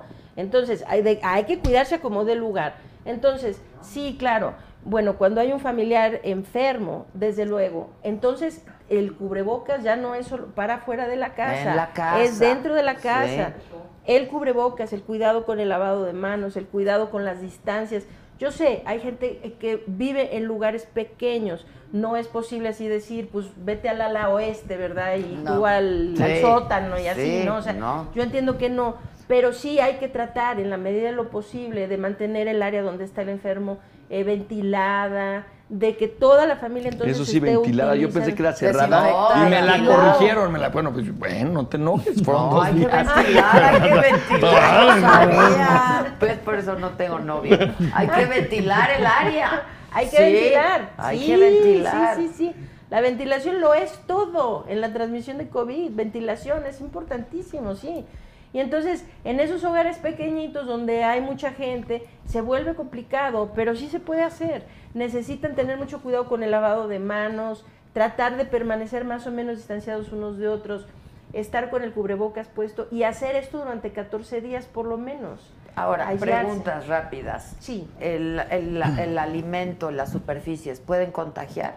El alimento no, no hay vía de contagio así oral, no, no, no hay contagio de ese tipo. Las superficies contagian porque, pero este Pero es porque tocas y porque te llevas tocas la y ahí mano. está el virus, entonces, entonces te llevas el- Si la mano el a la boca. Exacto, entonces ya no, no te picas la nariz. Claro, pues sí, ni te estás, Pues sí, ni claro, te estás ni te tocas, ni claro, Sí, ok. exacto. Este, bueno, pues ahí están sus datos de los dos, lo del bienestar que me parece que es fantástico. Ya lo subimos, ¿no? Y salvemosconciencia.org. Este, y una última pregunta que también me parece que es muy importante. Cuando alguien tiene COVID, necesariamente les da a la gente que está junto con ellos, no. Porque alguien me decía, pues yo tuve, mi esposo tuvo, y, pero mis hijos no, o yo, yo tuve, mi esposo no. si dentro de un grupo que convive de en cercanía y sin La burbuja, medidas pues. y la burbuja, un miembro de la familia se infecta y hay alguien que se libra de la infección, eso es casi un milagro. En general sí, todos van a estar infectados. Eso es, ese es el común O denominador. sea, es altamente contagioso. altamente contagioso. Altamente sí. El contagioso. común denominador es que sí. Hay una persona, el resto estará infectado. De- sí se dan los casos de que de repente todos los hijos y el esposo y todo el mundo está infectado, pero uno la libró. Bueno, eso es muy afortunado. ¿Tiene que ver No con el sistema inmunológico? no, no necesariamente, porque no se sabe mucho sobre la susceptibilidad a la infección. El sistema inmunológico tiene más que ver con cómo le va a una persona una vez que está Que ya infectada. está infectada. Una Sí, vez que- está no- infectada, pero no tanto en la adquisición de la, Del de la- virus. No, pero tienen, o sea, Sí. tiene, o sea, hay mejor Tienes, respuesta. mena- tienes más defensas, tienes Claro, con qué tienes pelear. eso sí. ¿Por qué no ha habido una campaña de subir el, subir el sistema inmune aquí en, en- en el tema por el tema del tema salud? vitaminas. O Toma sea, tu algo. vitamina C. No es impresionante. Pues eso va a ayudar. Digo, va a ayudar a disminuir la mortalidad ¿qué forzosamente. hacías tú de obesidad? Por Esa. ejemplo, pues sí es una de las comorbilidades número uno, la obesidad. Sí, sí, pero cambió el color y se frenó todo. Pues es que eso está muy mal. Si nos hacemos lo de chécate, mídete, muévete, y antes la de cinco pasos por tu salud, Sí, de la época de Córdoba, con Córdoba, sí. este, jaló muy bien. Es decir, más de 12 millones la siguieron de manera voluntaria. Es decir, Eso es maravilloso, extraordinario. En vez de estar prohibiendo productos, ¿no? Sí, claro, claro. Oye, amo venir a verte. Ah, yo amo también, estas yo les pláticas. agradezco Eres muy, mucho. eres muy afortunada porque esta es la primera vez después de 20 años que conozco aquí a Micha. Pero así como decía Lucerito, hasta que me tocó. No, ha venido, digo, no nos hemos reído como nos acostumbramos reír, pero me parece que es un tema No, fundamental. hombre, sí. Yo les agradezco mucho que hayan venido Gracias a a compartir su experiencia y que la gente entienda que la puedes li- que la libras, nada más hay Sí, que hacerle claro, bien, hay que ¿no? cuidarse, Aquí eso, están ellos claro. dos. Ya no me va a invitar Micha a su casa. la próxima pero Consuelo se va a despedir siempre así. Se va a despedir así, Consuelo, hoy de todos. Exacto, o sea, tenemos lo de nuestro problemita, pero sí, bueno, pero pues sí, ya, no. nada que no nos solucione una pastilla. Exacto, ¿no? exacto. No, yo celebro que estén bien. La verdad, Gracias. me preocupé por Gracias. los dos. Los quiero mucho y Igualmente. Felicidades. Gracias. Gracias. Gloria, gracias siempre. Ay, sí, no, qué, no, no. qué bonito no, proyecto, ¿eh? Sí, qué Ay, bonito proyecto, gracias. la verdad. Espero que jale pronto y que sí podamos realmente... eh, Pues hay que promoverlo mucho, Claro. hay que Sí, promoverlo. sí. mucho. realmente alcanzar a mucha, mucha gente. O sea, ahorita pues ya son varios cientos que hemos podido alcanzar, pero la intención es esa. Y sí ver eso. Por ejemplo, un pueblito en Oaxaca, Mitla, ahí este, queremos, tienen un problema muy grave ahí de contagios ahorita. Y es una de esas comunidades que a la gente se le hace muy fácil cerrar los ojos y hacer Uh. de cuenta que ellos no no, existen. Que no existen, Que ellos no existen. Y ahí no tienen pruebas, no tienen médicos, no tienen ventiladores, no tienen nada, pero sí tienen COVID. Y entonces yo estoy tratando de ver cómo podemos ayudarlos a ellos y me, les digo, bueno, y por ejemplo, si alguien necesita oxígeno en casa, ¿tienen ustedes forma de tener tanque de oxígeno, concentrador? No. Digo, no, eso es muy difícil. Pero a través de la iniciativa yo creo que se pueden recibir, por ejemplo, donativos en especie, gente que done Chucho, pues, concentradores de oxígeno para que se les haga No, te lo llegar, a las Ojalá personas hacer que lo necesitan. Te lo prometo. Hay mucho, hay mucho que se puede hacer. Sí, sí, sí. Y mucha gente que ayudar, sobre todo en estos siguientes meses, que la situación va a ser tan complicada. Yo creo que es ahorita donde podemos hacer eh, el mayor bien. Así que. Pues ya bueno, sabes que aquí Y estamos evitar posadas. Muchas gracias. Sí, posadas. Sí, no. Posadas, no, Posadas, no. ni modo, Posadas, pues sí, no. ni modo, no. Entre Ya no, habrá, ya pasarán no. dos años, ya no más de dos Rodríguez, años. ¿qué te digo? Me has salvado de mis peores. Sí. Este, te falta esta, ¿eh? Muchas gracias a los. Gracias. Micha. Nos escuchamos mañana. Muchas gracias. Gracias. Si hay Gracias. preguntas Qué y gusto, dudas, se las puedo remitir. y-. ¿no? Claro. Sí, Y si hay claro, por invitaciones a salir. Espero que. Ustedes no se van con esa consigna, a ver si hacen algo.